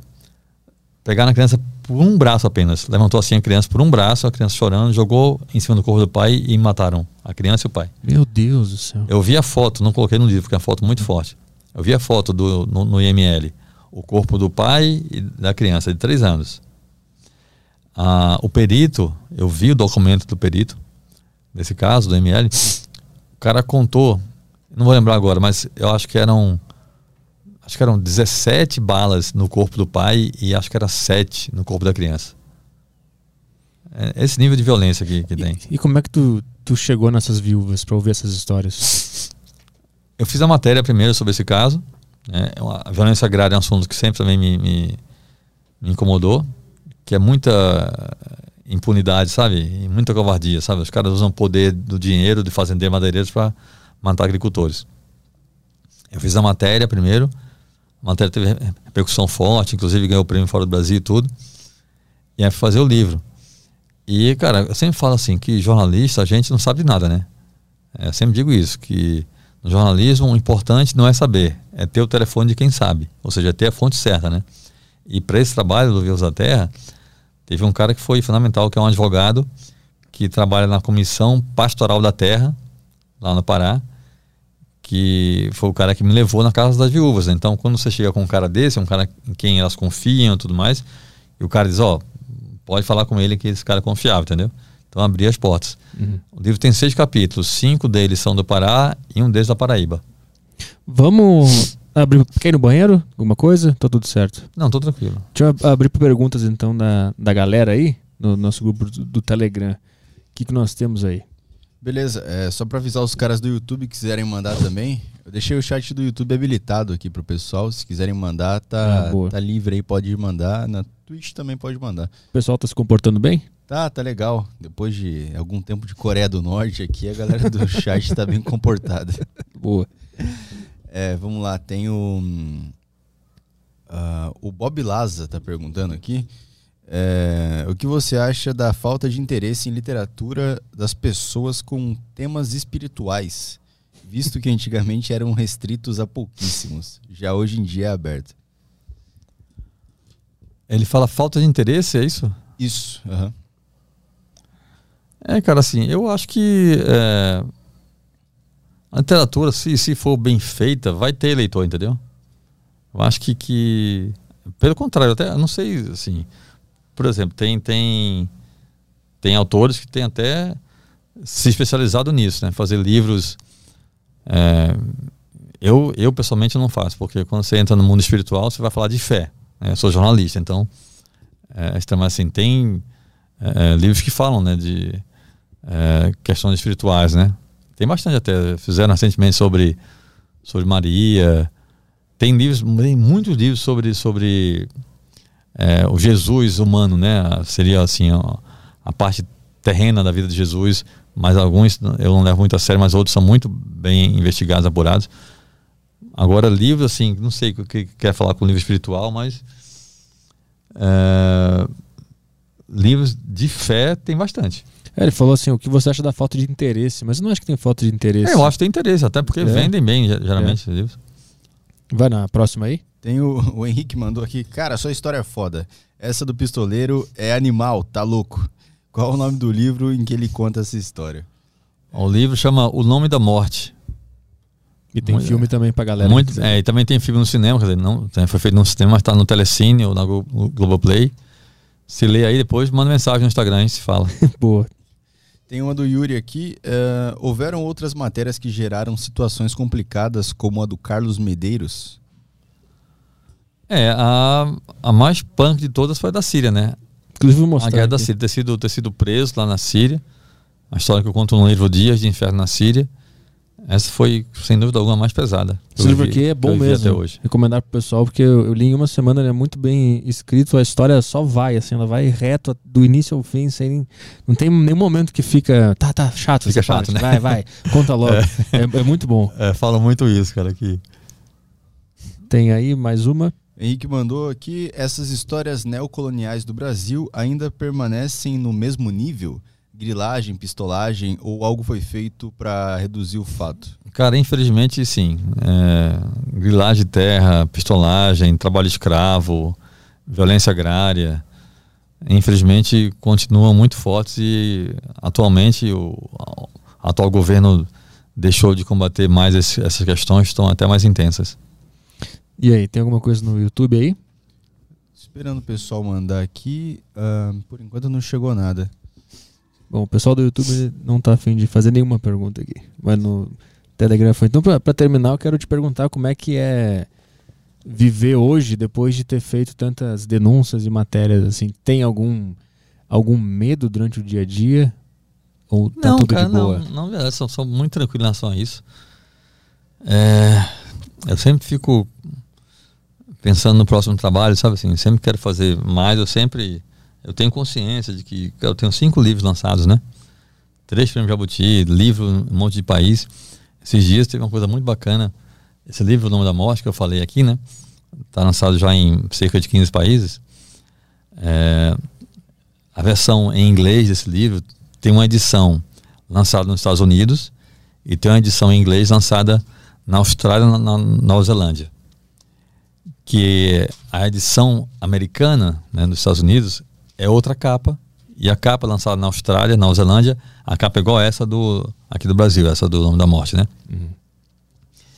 E uma pessoa colocou no Instagram, em inglês, um post, né, com a foto do livro, essa edição da Austrália da Nova Zelândia. E eu, ele me marcou, né? Isso é a coisa legal do Instagram. Falou, marca você, você vê, né? E eu fui lá ver, né? A pessoa elogiando muito o livro, eu respondi também em inglês, agradecendo tudo. E por curiosidade, mandei no reservado para essa pessoa, uma, uma, moça, perguntou de onde era ela. Né? Eu queria saber se ela era da Austrália ou da Nova Zelândia, né? E aí ela falou que ela é do Paquistão. E eu falei, mas como você comprou o livro da Austrália, né? Ou da Nova Zelândia? Ela falou, não. Eu falei, como você viu esse livro? Ela disse que viu o livro numa livraria do Paquistão. Certamente a editora que lançou lá na Austrália, na Nova Zelândia, distribuiu o livro lá por aquela região, né? Uhum. Que ali a Oceania é perto do Paquistão, Afeganistão. Só assim eu fiquei sabendo que o meu livro está presente no Paquistão, um uhum. país onde o livro oficialmente não foi lançado, né? Sim. Então, cara, é, é, isso é muito fantástico. Você vê que tem gente, tipo, no Paquistão nem no meu livro, né? Então, assim, por tudo isso, assim, eu tenho consciência que eu tenho feito um, um, um trabalho legal, relevante, mas eu sempre acho de verdade que eu não fiz nada, sabia? Que eu tenho que fazer muita coisa ainda, cara. Tem muita coisa para fazer. Tem... Sério? É sério. Cara, depois de tudo isso. Isso, isso é meio angustiante, porque eu nunca estou tranquilo, cara. Eu também sou roteirista, tenho projetos para cinema, para séries, aqui. E minha cabeça é muito louca, velho. Eu penso em coisas muito sérias e penso, tipo, tem esse projeto que eu quero ir para Gaza. Comecei a trabalhar no meu próximo livro, que também é um assunto muito forte. Eu não quero falar sobre o que ainda, mas é um assunto muito, muito, muito forte. É, no mundo todo, no Brasil mais ainda.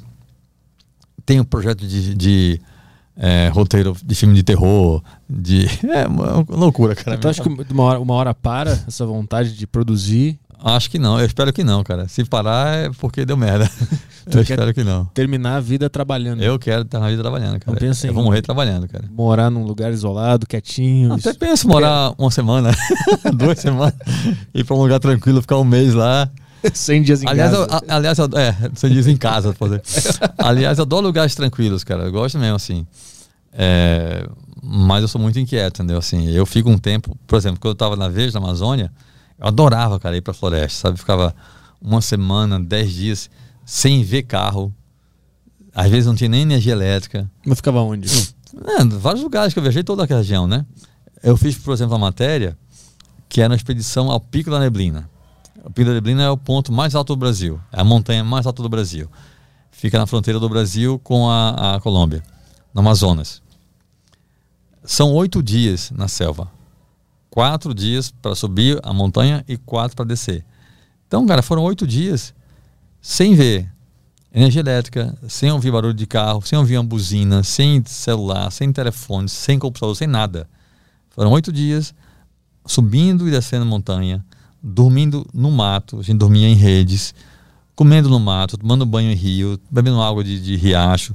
Cara, foi uma experiência maravilhosa. Adorava isso. Adorava ficar 10 dias, 15 dias longe desse mundo civilizado que a gente chama, entendeu? Hum. Mas eu sou um cara muito urbano, eu gosto da cidade grande, né? Quantas pessoas iam nessa, nessa expedição? Nessa expedição éramos. Não lembro, acho que quatro, cinco, acho que uns oito pessoas mais ou menos. Hum, tinha algum. Tinha algum... eu, meu fotógrafo comigo, o Felipe. É, tinham quatro guias do Ibama, que como é, é a área é Parque Nacional, tem esteja de Ibama, quatro guias de Ibama. Seis. E tinha mais um cara que se juntou a gente lá no meio do caminho, o Ricardo. Achou, encontrou o cara lá no meio? Não, um cara que é bem moleque, Ricardo Burg, virou amigo também, que ele queria ir e não podia ir sozinho, né? Hum. O cara foi lá, a cidade onde sai a expedição chama São Gabriela Cachoeira.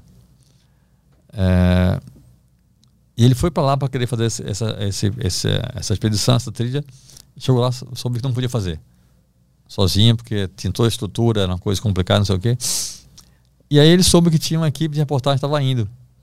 E disseram para ele: ó, se o cara da, da, da, matéria autorizar, você vai com a gente. Uhum. Aí ele falou comigo, eu falei: não, beleza, vamos lá. Aí ele foi com a gente. E foi bom porque virou um amigo também. E qual era o, o, o, ponto da matéria? Era só mostrar como é que era? A matéria era, era a expedição. A matéria era a, a aventura de chegar ao, ao topo mais alto do Brasil. Qual, qual era o maior perigo, a maior dificuldade? Ah, cara, trilha pesada pra caramba, muito cansativa, exaustiva demais. Tinha pontos de perigo, gente que podia cair e morrer. Teve casos de gente que foi subir e morreu. O último ponto da, da, da trilha, você sobe por uma corda na encosta da, da, da montanha. Cara. Se cair, vai mal, entendeu? Põe aí o pico da neblina. É. Põe aí, então, teve, imagem. Teve casos de gente que morreu lá, entendeu? É, era, era uma expedição bem. O Ricardo Burg, inclusive, esse cara, daqui de São Paulo, ó, é isso aí. A gente foi lá, eu fui ali, naquele topinho lá, aquele monte, aquele pico lá maior. Caramba. Isso aí. Já fui aí em cima, lá no alto, lá no pico Caramba. mesmo. Bota, se tu botar é, corda do lado, será que aparece a subida? Não sei, talvez. Hum, tem um cara ali em cima ali, ó.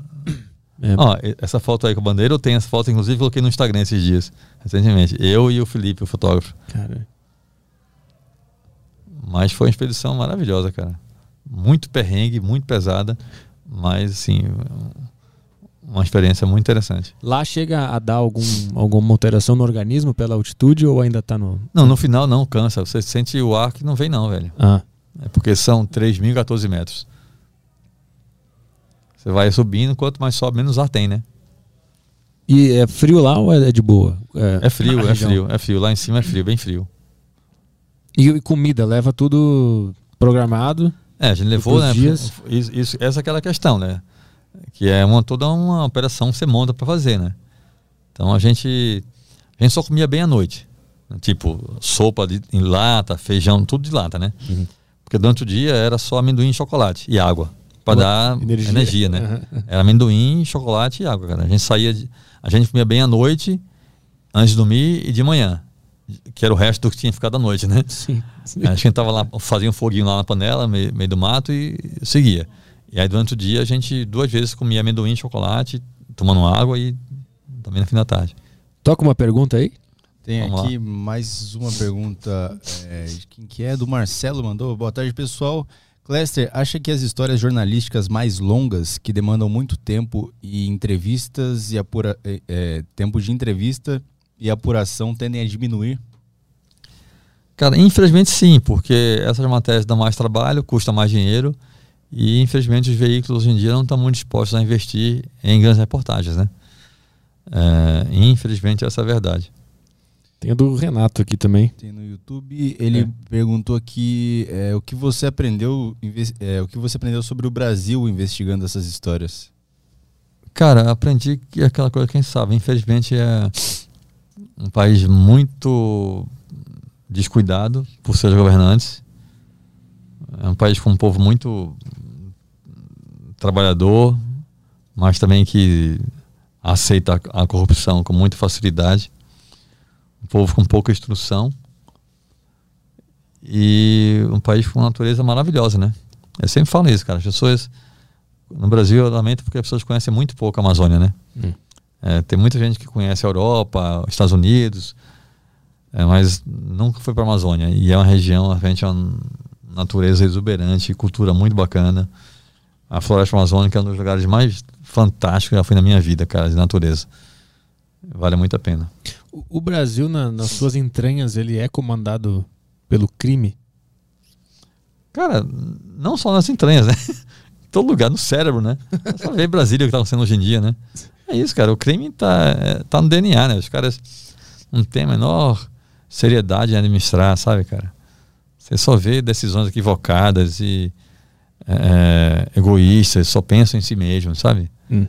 Mas eu digo desses crimes mais óbvios que a gente consegue enxergar, dessas mortes de, de terra, de trabalho escravo, assim.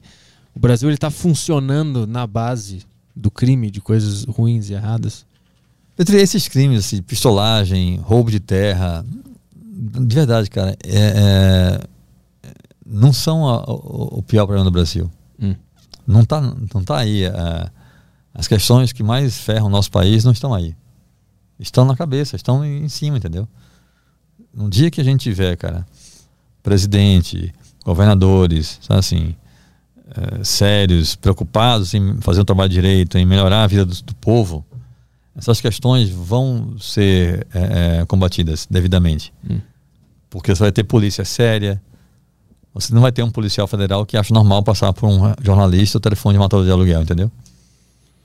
Assim, tudo vem de cima, cara. É, mas é difícil, né? Eu não tenho esperança, acho que é, cara, já está tão instalado é, o caos e a confusão que vai é, ser isso aí mesmo. A história mostra que é possível, né? Tem, tem países que Cara, a, a, Colômbia foi durante muito tempo dominada pela, pelas Farc, né? Hum.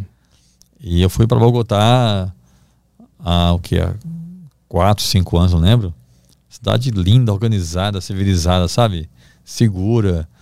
É, é complicado, cara. Assim, é, assim, a história mostra que tem solução, entendeu? É, mas será que lá na, nos lugares que ninguém vê o crime ainda tá agindo e mandando? Não, não. O crime nunca vai deixar de acontecer. Sempre vai ter crime acontecendo. Mas o que eu falo, se você tiver um presidente sério que trate a coisa pública com seriedade, né?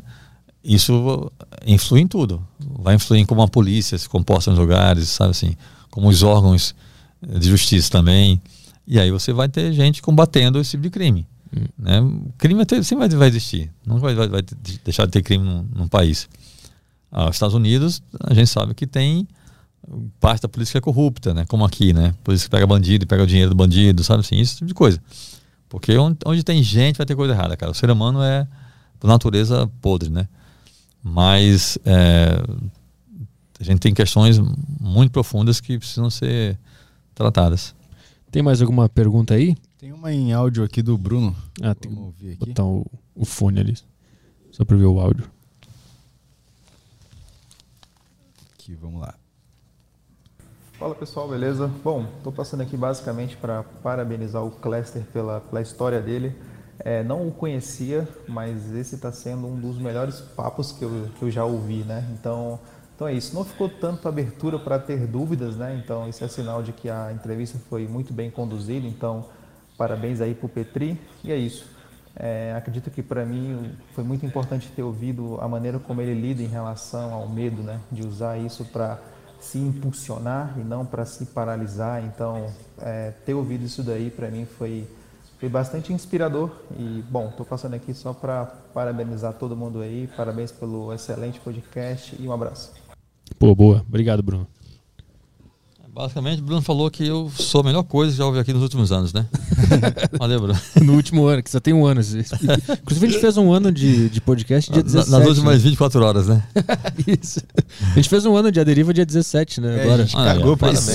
Esqueci completamente. Esqueceu. Mas tu foi segundo... Foi no domingo, né? Foi no domingo. Ah, então tá explicado. É, no domingo Aí ninguém... começa a semana de mau humor, esquece disso. Bom, então não tem mais nenhuma pergunta aqui. Deixa eu ver no YouTube aqui nada, né? O pessoal pedindo para chamar o Dom Sandro pro Aderiva. Vou chamar assim, pode deixar. É... Tá vindo já. É, e no Telegram, deixa eu ver se entrou alguma coisa. Tem o pessoal perguntando aqui. É... Hum. O Matheus perguntou aqui, é, ele mandou aqui: Olá, povo. Cluster poderia dar uma dica para quem quer fazer filme de terror? E quais filmes você recomenda? Obrigado. De terror ou de tudo? De terror. Terror. Cara, eu gosto muito de filme de terror, cara. É, eu gosto, dizer, eu sou muito cinéfilo, eu gosto muito de tudo. Mas como eu falei aqui no começo, eu gosto de sentir medo, desde garoto eu via filme de terror. Tem um filme de terror que eu gosto muito, cara. Não vou falar aqueles clássicos, Lugar Comum não, mas tem um filme de terror que eu gosto muito, que chama O Exorcismo de Emily Rose. Hum. Que é baseado em história real também, é bem bacana, bem interessante, bem feito o filme. E também gosto de um recente também. Eu gosto muito da, da, da profecia do Exorcista, dos originais, né? Mas gosto muito do primeiro Atividade Paranormal. Eu lembro. É, é um filme muito legal, cara. É bem bom. Bem feito também. Mas, cara, fazer filme de terror acho que é assim, como qualquer filme, né? Você ter um bom roteiro, uma boa ideia e contar a história de um jeito correto. Ele quer uma dica para fazer roteiro de terror. Ah, cara, dica para fazer roteiro de terror, a melhor dica é você ver bastante filme de terror bom entender como. A, a primeira coisa fazer um bom roteiro, seja de terror, romance, comédia, suspense, é você ler bastante, cara. Uhum. É, que é uma coisa que as pessoas não fazem muito, né? Você lendo bastante, você saber como se constrói uma boa história, você consegue é, é, fazer um roteiro bom. Né? É claro que o roteiro tem técnicas específicas. Mas, por exemplo, o Petri falou aqui que lê o livro da Síria direto, sem parar, que não tem nenhum momento chato, né? Você vai lendo e não quer parar. O Fernando Meirelles, né, na minha opinião, o maior cineasta do Brasil, e maior do mundo, o Meirelles ele escreveu o prefácio do meu livro do Trabalho Escravo, né? Já leu todos os meus livros. E o prefácio, inclusive, pega o nome da morte aí, Petri, lê atrás, tem, um, tem uma declaração do, do Meirelles. Uh, o, nome, o nome da morte faz parte do que há de melhor em termos de literatura de não ficção no mundo. A experiência de lê-lo é a mesma de se mergulhar num excelente romance literário. Clester coloca o leitor dentro da cabeça de quem o bom senso no, nos diz que deveríamos considerar um monstro, um matador de aluguel. Então, pois é, isso aí é o Meirelles falando, né? É, e ele fala uma coisa que eu acho muito bacana. Ele, ele diz que eu escrevo de uma forma cinematográfica, que você lendo meus livros, você consegue enxergar as cenas, você se sente no lugar. Uhum. Isso você, cara, é, eu dei uma palestra outro dia e a pessoa falou que eu era muito talentoso. Eu falei assim, eu agradeço o elogio, mas eu não, aceito muito. Eu acho que talento é, tem a ver com arte. Eu acho que talentoso é Ariano Suassuna, Jorge Amado, é, Cervantes, né? quem, quem trabalha, quem cria histórias. Saramago, enfim. Eu não crio histórias, eu escrevo a verdade, né? eu apuro, eu investigo. Eu fico feliz de, de pessoa falar que eu sou talentoso, mas é, eu acho que no meu caso é mais relação, estudo, entendeu? Uhum. É escrever assim como eu escrevo, de jeito que o Menezes fala, que você falou, que a leitura flui rápida, facilmente, gostosa, mesmo falando de assuntos sérios e pesados, é resultado de muito estudo, né? De ler muito, ler coisas boas e tentar aprender a escrever de um jeito atraente, né? Uhum. Então, tudo isso para dizer que é o seguinte: para escrever um bom roteiro, seja de terror, suspense, comédia, romance, o que for, a melhor dica é você ler bastante coisa boa. Mais alguma pergunta aí? Fechou aqui. É, entrou aqui uma do Minute Man. Ah, tá. Tem uma aqui. Um, boa tarde a todos. Cluster, tua história me inspira. Vocês já assistiram a série da, no Netflix Turismo Macabro? O que diria para um jovem com um sonho de fazer documentários sobre o macabro da vida? Oh. Cara, eu não vi essa série, mas eu te daria a dica que vai, cara, vai, vai fazer teu sonho, velho, vai realizar. Eu tinha o sonho de cobrir uma guerra, uma guerra no Oriente Médio e, e consegui, né? É, hoje em dia, com como a gente tem tecnologia, cara, você faz um documentário com celular, né? Então, assim, eu acho a ideia de fazer macabro da vida, pegar histórias reais, absurdas, macabras, eu acho uma ótima ideia. Boa. Então é isso aí? Nada, é isso aí. nada durante meio tempo. Então tá, obrigado, Clester. Valeu, obrigado também. Foi bacana demais. Valeu pela participação. O pessoal encontra teus livros onde? Cara, como o mais recente deles é de 2018, né? É, não, não, é muito fácil encontrar em livrarias, mas nos sites das, das livrarias com certeza encontra. Eu comprei na Amazon, só para deixar. É, na Amazon tem. É, o site da Saraiva também é muito bom e tem, até porque alguns deles foram lançados pela Saraiva. Então a Amazon e a Saraiva eu acho que é um bom caminho. Então tá, valeu. O Instagram do Cluster tá aí. Aí também só uma coisa. Diga. Tem um site que é muito bom e tem preços ótimos, que é o site da Estante Virtual. Hum, estantevirtual.com.br tem todos os livros e sim, e sempre tem preços muito bons também. Ah, boa. Então tá. Instagram... É, me sigam lá no Instagram, é bom. É bom é. falar. Tá na descrição aí o Instagram do Grande Cluster aqui. Semana que vem estamos de volta na terça-feira, né? Terça-feira com Márcio Vinícius. Ah, é. Powerlifting. Powerlifting, isso aí. Você não corre o risco de roubarem né, no meio do caminho. Como que é? Esse aí não corre o risco de roubarem no meio do caminho, né? Como assim? Entendi. É, que a gente anuncia o convidado e daqui a pouco ele Ah, entendi. Aí ele aparece. Aparecer numa outra agenda, outra agenda. assim? Aquele domingo que sai a agenda de todos os podcasts. Isso. Ué, mas esse aqui foi, vai no meu? Isso. Foi no meu? Exatamente. Então não corre o risco, né? Quarta-feira é quem? Ah, é a. Não lembro do nome. Do Cybernética lá. Isso, Mulher Constrói o Robôs. Michele. Michele. E na sexta é uma outra moça também. É a Isabela é, que é apresentadora, locutora e palestrante. Isso, ela fala sobre gestão de tempo. Exatamente. Isso aí, legal. Então tá, semana que vem estamos de volta. Dá um like nesse episódio se você gostou desse programa, pois precisamos da sua ajuda. Valeu? Amanhã aí. tamo aí no Tarja Preta. Fala. É isso aí. Só ia concordar mesmo. Ah, tá, beleza. Então tá, boa noite pra todo mundo. Tchau, tchau. Falou!